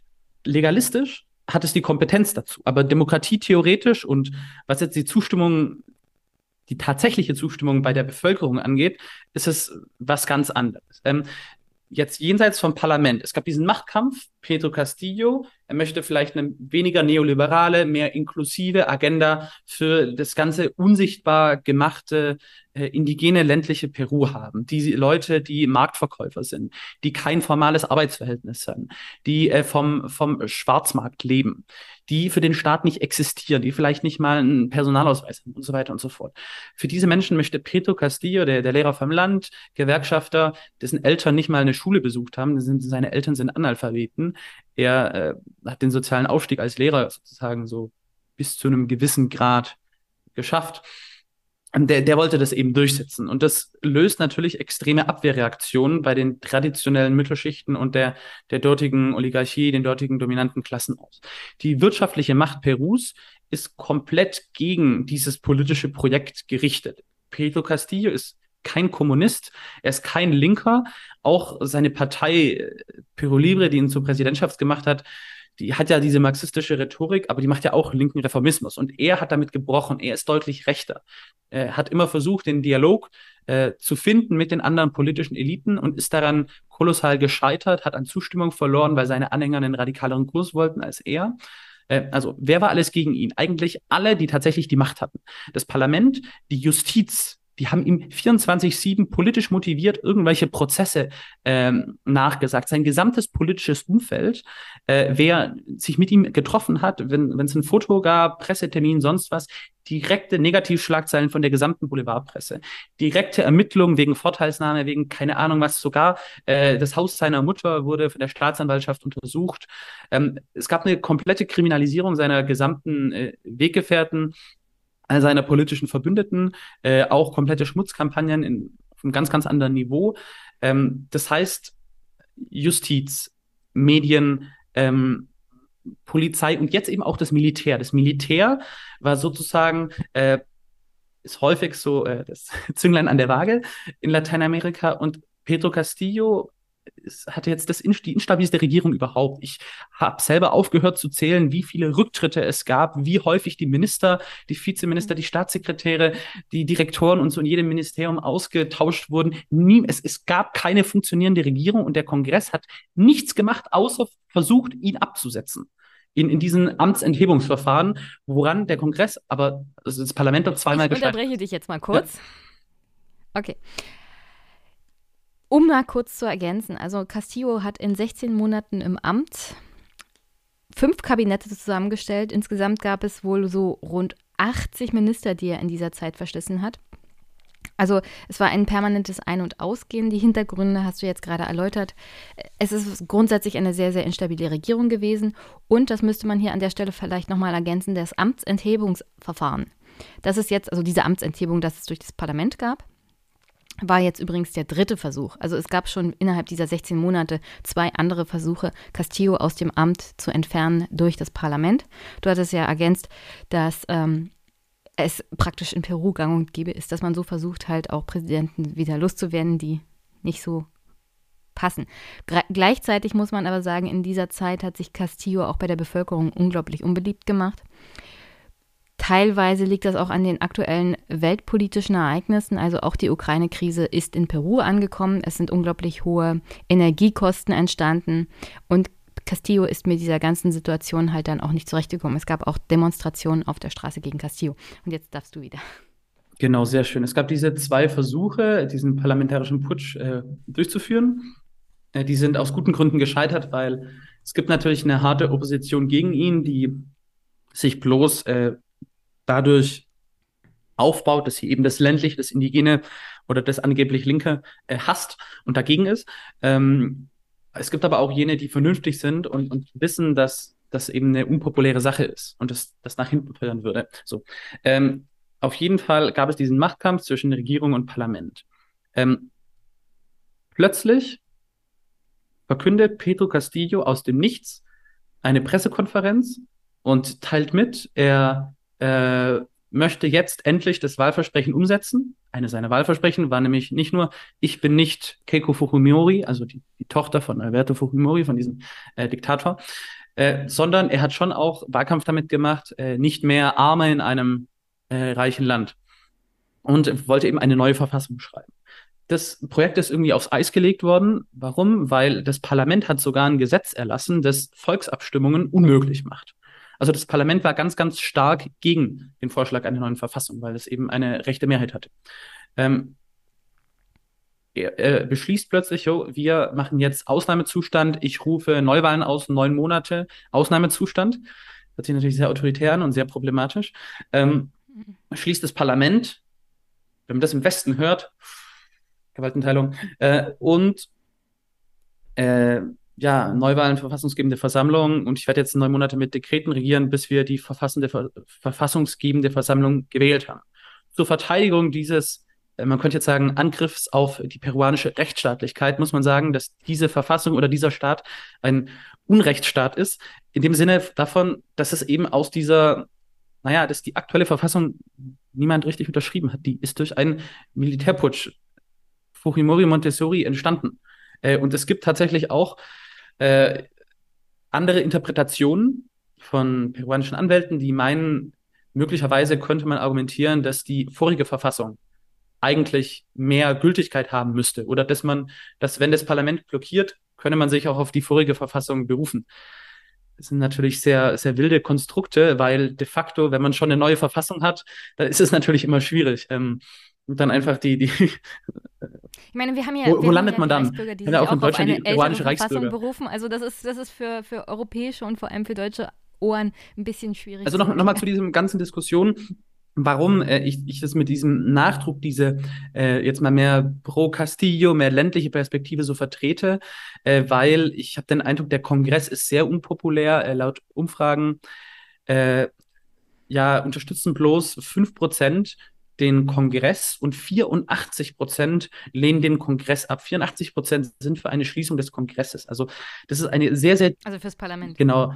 Das ist eine sehr, sehr tiefe äh, Krise der peruanischen Institutionalität, die seit Ewigkeiten existiert. Und ich glaube, es, es sind einfach nicht die äh, ja, sozialen, die wirtschaftlichen Umstände gegeben, als dass ein demokratisches äh, System und den Kapitalismus funktionieren kann.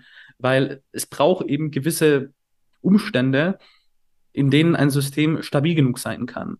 Und diese Umstände sind in Peru nicht gegeben. Äh, ich glaube, ein großer Teil der peruanischen Eliten, gerade der wirtschaftlichen Eliten, kann sich nicht darauf einigen, ihre kurzfristigen Wirtschaftsinteressen mal ein klein bisschen nach hinten anzustellen, um im nationalen Interesse einen, einen funktionierenden, souveränen Nationalstaat aufzubauen. Das ist dort nicht möglich. Und das führt eben zu einer Radikalisierung der untersten Schichten. Es gab in Peru schon mal Zeiten, in denen es revolutionäre Bestrebungen gab. Ähm, und ich glaube, wenn das die nächsten Jahre dort nicht zu ernsthaften Versuchen, wie Castillo oder ein bisschen ernsthafter, äh, gibt, einen neuen sozialen Vertrag abzuschließen, dann könnte das wieder passieren in diesem Land. Okay, Castillo wurde wie gesagt mittlerweile des Amtes enthoben. Aktuell befindet er sich in Untersuchungshaft. Die Vorwürfe sind ähm, unter anderem Rebellion, und es gibt auch Korruptionsvorwürfe, darauf musst du jetzt nicht großartig eingehen, das hast du ja bei Argentinien schon ähnlich erläutert. Seine Nachfolgerin im Amt ist äh, seine ehemalige Vizepräsidentin, also die ehemalige Vizepräsidentin von Castillo ist jetzt die Präsidentin sozusagen, Dina Boluarte. Gleichzeitig gab es mittlerweile natürlich auch landesweite Proteste die zur Folge hatten, dass es auch schon Tote, Verletzte, Schwerverletzte gab. Auf beiden Seiten übrigens. Die Armee hat die kritische Infrastruktur übernommen, also Flughäfen, Wasserversorgung und auch etwaige Energieproduktionsstätten sind mittlerweile unter Kontrolle der Armee. Kannst du mal aktuell die Lage beschreiben? Also in welche Richtung entwickelt sich das aktuell? Also nehmen die Proteste ab, nehmen sie zu, nimmt die Gewalt zu, ähm, ist die Regierung mittlerweile eingesch ähm, also eingeschwenkt? Ja, ich würde noch mal einen Schritt zurückgehen. Wer hat die tatsächliche Macht in Peru als Ausgangspunkt? Ähm, als Peru dann, als äh, Pedro Castillo dann in, in dieser Nachricht, ich glaube 11 Uhr vormittags, erzählt hat, er möge den Kongress schließen äh, lassen wollen, dann ich glaube, es hat eine Stunde gedauert oder zwei Stunden. Dann äh, hat der Kongress aber getagt. Also ähm, der, der, der, der nimmt eine Videonachricht auf, wo er sagt, ich schließe den Kongress, aber er hat den Kongress nicht geschlossen. Da waren weder die Militärs, die den Eingang der Kongressisten zum äh, Kongress äh, verhindert haben oder Polizisten, noch Hunderttausende oder Millionen Anhänger, die das verhindern. Das heißt, was die tatsächliche Macht angeht, um die Handlungsfähigkeit des Kongresses zu verhindern, hat er nichts dessen gemacht, also er hat es rhetorisch angekündigt, aber er hatte nie die Macht oder Kontrolle, um das zu tun. Ich vermute, dass er von seiner Vizepräsidentin oder anderen Leuten aus seinem Umfeld ähm, in eine Falle gelockt wurde oder verarscht wurde oder keine Ahnung, was ihn geritten hat, äh, zu denken, er habe die Kontrolle. Auf jeden Fall war dann das Militär der ausschlaggebende Punkt.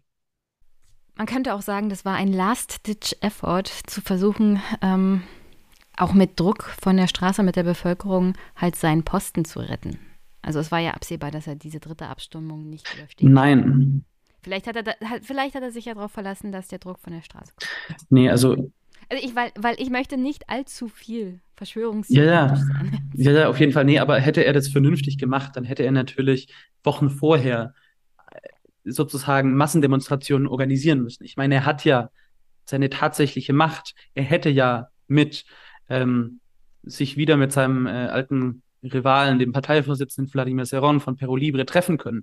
Er hätte mit den ganzen Gewerkschaftsführern äh, was ausklüngeln können, aushandeln können, dass die äh, demonstrieren, damit der Kongress geschlossen wird. Er, er, hätte sich auch mit, mit nationalistischen Führern wie Antauro Umala, Bruder von einem Ex-Präsidenten, der vor kurzem freigelassen wurde, der äh, Zehntausende oder, oder Tausende Reservisten hat, der sich schon mal gegen äh, Fujimori und auch andere äh, Präsidenten äh, mit, mit Soldaten äh, erhoben hat, sozusagen ein bisschen putschartig paramilitärisch da agiert. Also da gibt es verschiedene politische Akteure, die für eine neue Verfassung sind. Mit all denen hätte er sich zusammentun können, äh, denen was anbieten können, was aushandeln können, um dann den Kongress zu schließen. Hat er aber nicht gemacht, sondern er macht so eine Nacht- und Nebelaktion, die dann der perfekte Vorwand sind, um ihn wirklich erfolgreich aus dem Amt rauszuhauen.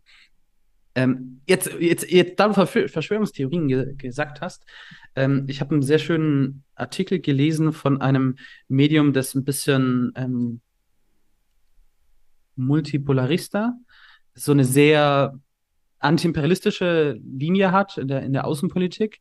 Die haben gezeigt, wie ähm, die aktuelle Nachfolgerin, die Vizepräsidentin, sich wenige Tage davor mit der amerikanischen äh, Person aus der Botschaft getroffen hat, die unter anderem sechs Jahre lang für die CIA gearbeitet hat. Also man kann natürlich auch äh, da die, den großen US-gestützten Push suchen. Warum habe ich nicht damit begonnen? Weil ich glaube, dass da die USA jetzt nicht so wichtig sind. Ich glaube, die, die, also viel, viel wichtiger, das Wichtigste überhaupt war die Rolle des Militärs. Und hinzu kommen dann die Medien, auch die internationalen Medien, die natürlich als erstes, als diese Videobotschaft äh, verkündet wurde, nicht äh, das sinnvoll eingeordnet haben im Sinne von, es gibt einen Machtkampf, sondern die direkt Stempel Putsch. Ähm, und danach, naja, das war halt eine ziemlich leichte Erzählung. Hey, der versucht zu putschen, ah, aber das Parlament hat die Demokratie gerettet. Parlament hört sich eh so ein bisschen demokratischer an als so ein äh, dunkelhäutiger, angeblich autoritärer Präsident. Ja, also, wozu hat das Ganze geführt? Es hat dazu geführt, dass die ganzen Hoffnungen, die sich jahrzehntelang angestaut haben, nach einem, einem neuen politischen System oder einer, einer neuen Verfassung, dass all diese Menschen, äh, die jahrzehntelang dafür gekämpft haben, generationsweise, dass die jetzt demonstrieren und folgende Sachen fordern. Die fordern eine sofortige Freilassung von Pedro Castillo, die fordern Neuwahlen und eine Schließung des Kongresses, also des, des Parlamentes, und eine verfassungsgebende Versammlung. So. Die Frage ist jetzt halt, was ist der Weg zur verfassungsgebenden Versammlung? Weil die aktuelle Parlamentsmehrheit möchte keine verfassungsgebende Versammlung. Ich würde behaupten, es gibt eine ganz, ganz knappe Mehrheit für eine verfassungsgebende Versammlung. Es gibt auch Leute, die ein Referendum dafür fordern, damit man Klarheit hat. Aber also es, es braucht irgendeine eine, politische Lösung für dieses Problem, weil Stand jetzt, so wie es jetzt aussieht, gibt es Proteste, äh, Massenproteste, Blockaden und das Militär schlägt es nieder, blutig. So. Es gab schon deutlich über 20 Tote in Anderweiler vor allem, aber, aber auch in anderen Regionen und ähm, das lässt natürlich die neue Regierung in keinem guten Licht dastehen. Vor allem die, die Vizepräsidentin, die im Wahlkampf noch ganz auf äh, loyal gegenüber dem Pedro Castillo gemacht hat, die sich jetzt so als äh, seine Totengräberin oder Verräterin dargestellt hat. Gleichzeitigerweise ist natürlich der Rücktritt von ihr äh, alleine auch nicht die Lösung der Sache, weil, naja, die, die dritte Person in der verfassungsgemäßen Nachfolge, der Parlamentspräsident, ist ein alter Militär, der bei vermutlicherweise diversen Verbrechen gegen die Menschlichkeit in der Fujimori-Diktatur beteiligt war, also Massaker an unschuldigen Menschen. Das heißt, ähm, schlimmer geht's immer. Okay, dann, ähm, also eine Alternative wäre sozusagen eine neue Verfassung, eine verfassungsgebende Versammlung. Ich bin kein großer Freund davon, vielleicht Castillo jetzt wieder ins Amt zu holen, weil grundsätzlich ist sein Verhalten halt auch falsch, ja, egal wie falsch die aktuelle Verfassung ist den Kongress einfach so aufzulösen und zu sagen, ich herrsche dann per Dekret, ist auch keine richtige Herangehensweise, ja. Ja, ich glaube glaub halt, der, der, der wichtige Punkt ist. Äh, äh, äh, äh, lass mich jetzt ausreden. Eine verfassungsgebende Versammlung wäre wahrscheinlich ähm, am allerbesten, damit wäre auch dem Land am besten gedient. Und die Hoffnungen und Träume unter anderem auch der Bevölkerung, die ja für Castillo gestimmt haben, und du brauchst ja auch einen politischen Ausgleich in diesem Land, wären damit wahrscheinlich am ehesten erfüllt. Und man, das, also wirklich das, naja, das Sterben sozusagen während dieser Demonstrationen und diese Gewalt würde unter anderem ja damit erstmal aufhören. Und man könnte halt mit der Vergangenheit brechen, beziehungsweise halt mit Hoffnung in die Zukunft gehen. Wie sich das tatsächlich entwickelt, werden wir sehen. Also die aktuelle Präsidentin ist ja Bolu Arte und sie hat angekündigt, also 2024 soll es Neuwahlen geben. Wie wahrscheinlich das ist, dass das dazu kommt. Also bei der aktuellen politischen Lage kann ich mir nicht vorstellen, dass sie bis 2024 warten müssen. Aber naja, Stand jetzt möchte das Parlament keine Neuwahlen. Das heißt, es gibt keine Neuwahlen. Ja, aber wie gesagt, es gibt auch sowas wie halt Willen des Volkes und das Volk ist eindeutig nicht für die aktuelle Situation äh, mehr zu gewinnen, ja. Okay, aber da schauen wir uns also, noch mal an, was sind die tatsächlichen Machtverhältnisse in Peru? Was ist die Rolle des Militärs und der Medien? Ähm, ja, die sind gerade beim kompletten blutigen Niederschlagen der Proteste.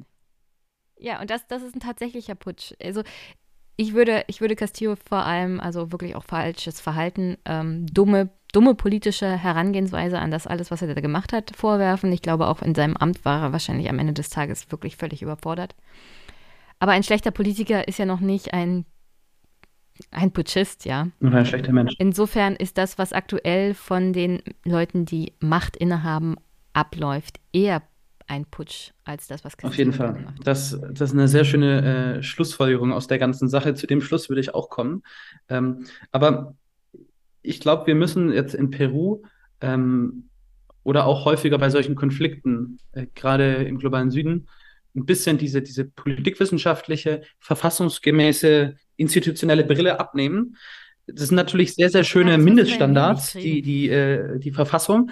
Aber die, die ähm, sozialen Prozesse, die dort passieren, mhm. kann die Verfassung nicht erklären, sondern ähm, da, da brauchst dann andere Sachen. Also wie hat sich die soziale Lage in der Corona-Pandemie verschlimmert, jetzt noch mit, der, äh, mit dem Ukraine-Krieg, mit den steigenden äh, Transportkosten, Benzin, Spritkosten, Heizungskosten, mit der Inflation, die ja auch nicht vor Peru halt gemacht hat. Wie ja, äh, haben die, die traditionellen Mittelschichten gerade in Lima und auch die großen Unternehmer reagiert darauf, dass ein äh, indigener, armer Schlucker vom Land plötzlich Präsident wird. So, das hat ja alles gewisse Dynamiken ausgelöst, Abwehrreaktionen, die wirklich zeigen, was für eine Lumpenbourgeoisie in Peru herrscht, die nicht in der Lage ist, ein vernünftiges nationales Projekt aufzubauen. Und das ist, und, und das geht dann wirklich von eigentlich rechten politischen, nationalistischen Akteuren bis hin zu zum linken Rand des, des Linksnationalismus oder sogar Revolutionäre, die, die erstmal einen, einen souveränen Nationalstaat aufbauen wollen als erste Etappe. Wirklich ein ganz, ganz breites politisches Spektrum, ähm, das ein Interesse hätte daran, die, die aktuelle Verfassung zu überwinden. Aber Peru ist wirklich eines der, der, der kolonialsten Länder, in denen der Rassismus, der Sozialchauvinismus derjenigen, die ihre Privilegien verteidigen, extrem stark ist. Und ja, äh, dementsprechend jegliche Anzahl von, von Toten im Namen von, von Ordnung, äh, Verfassung und, und Rechtsstaat gerechtfertigt werden. Aber die Frage ist halt immer, in, im Namen von welcher Verfassung? Im, im Namen von dieser Fujimori-Verfassung, die Resultat aus dieser brutalen Militärdiktatur ist, die mit einem tatsächlichen ja, Putsch gestartet wie gesagt, ist. Also, ja, wir, wir haben aber dennoch nichtsdestotrotz diese Verfassung, die wir haben. Und dann, wenn du diese Verfassung, weil sie der politischen, sozialen, wirtschaftlichen Realität und dem Willen der Bevölkerung nicht mehr entspricht, abschaffen willst, dann musst du es besser machen. Und da kommt nun mal die Politikwissenschaftlerin in mir hoch. Da ist es die Frage, hast du die Macht dazu? Hast du die Mittel dazu? Hast du die Bevölkerung hinter dir? Und machst du es clever? Und in all diesen Punkten ist Castillo, Castillo nun mal gescheitert. Stopp. Er ist genau, dann, er ist genau dann populär geworden, dann, als er gesagt hat, ich schließe den Kongress. Das war der Punkt, an dem die, ja, die Leute sozusagen ihn wieder mehr unterstützt in der Lage, Er war, also Jetzt musst du mich auch mal, du redest die ganze Zeit, du musst mich auch ausreden lassen.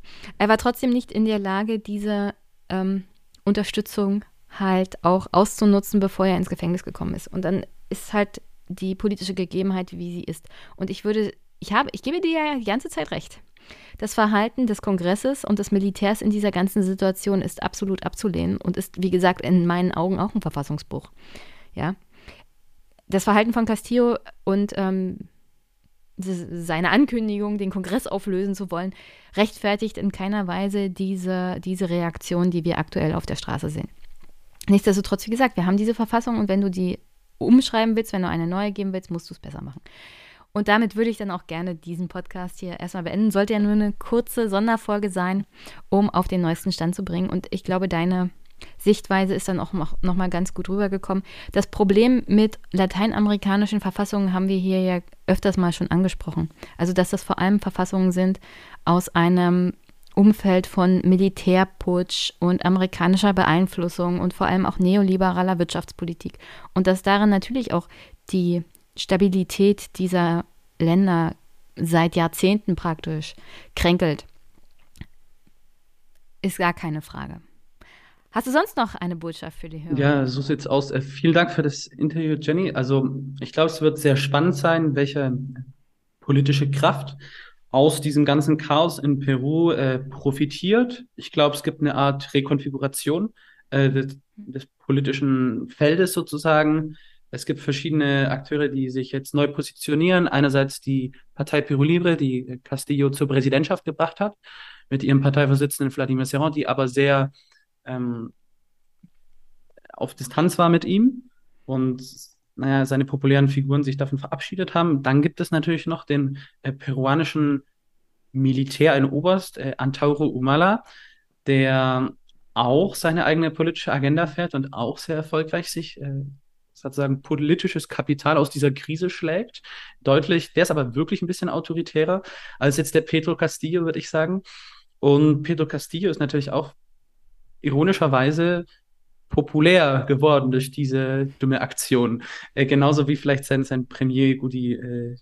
Also das ist alles eine ziemlich skurrile Situation und naja, vor allem eine sehr traurige Situation, weil jetzt natürlich die, die ganzen äh, Demonstrierenden vom Land blutig massakriert werden. Es hat politische Streiks, Generalstreiks, Straßenblockaden. Jetzt äh, durch Peru durchzureisen, ist eine ziemlich dumme Idee.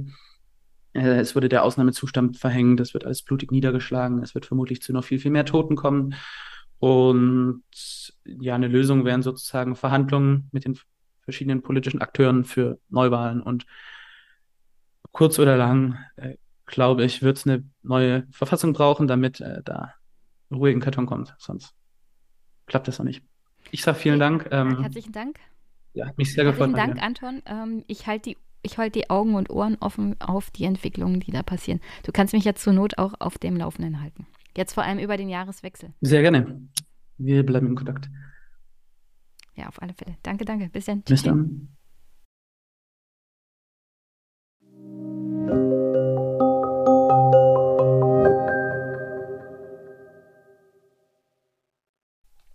Zum Abschluss wünsche ich euch an dieser Stelle natürlich einen wunder wunderschönen Start in die Woche. Ich hoffe, die beiden Gäste und die Themen haben euch heute gefallen.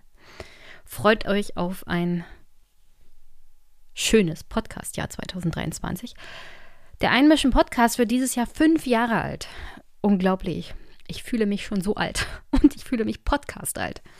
Aber ich hoffe weiterhin mit dem Podcast-Projekt hier dabei zu bleiben ich hoffe, er unterhält euch gut und ich wünsche mir für dieses Jahr viele schöne, aufbauende und freundliche Themen und ein Ende des Krieges am besten. Darüber würde ich gerne in diesem Podcast reden. Und eine Aufdröselung sozusagen der ganzen Polykrisen. Insofern, ja, weiterhin viel, viel auf dem Zettel thematisch. Also ich kann gar nicht mit dem Podcast aufhören. Und ich will auch gar nicht aufhören. Ich hoffe, dass ihr mir treu bleibt und dass euch weiterhin gefällt. Und euch die nächsten zwei Wochen unterhält.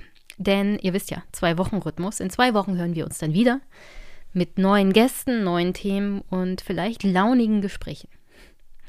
Und sonst an dieser Stelle, ja, ihr wisst ja, Feedback ist immer gerne gesehen, Kommentare, teilt den Podcast, empfehlt ihn weiter, hört ihn mehrmals.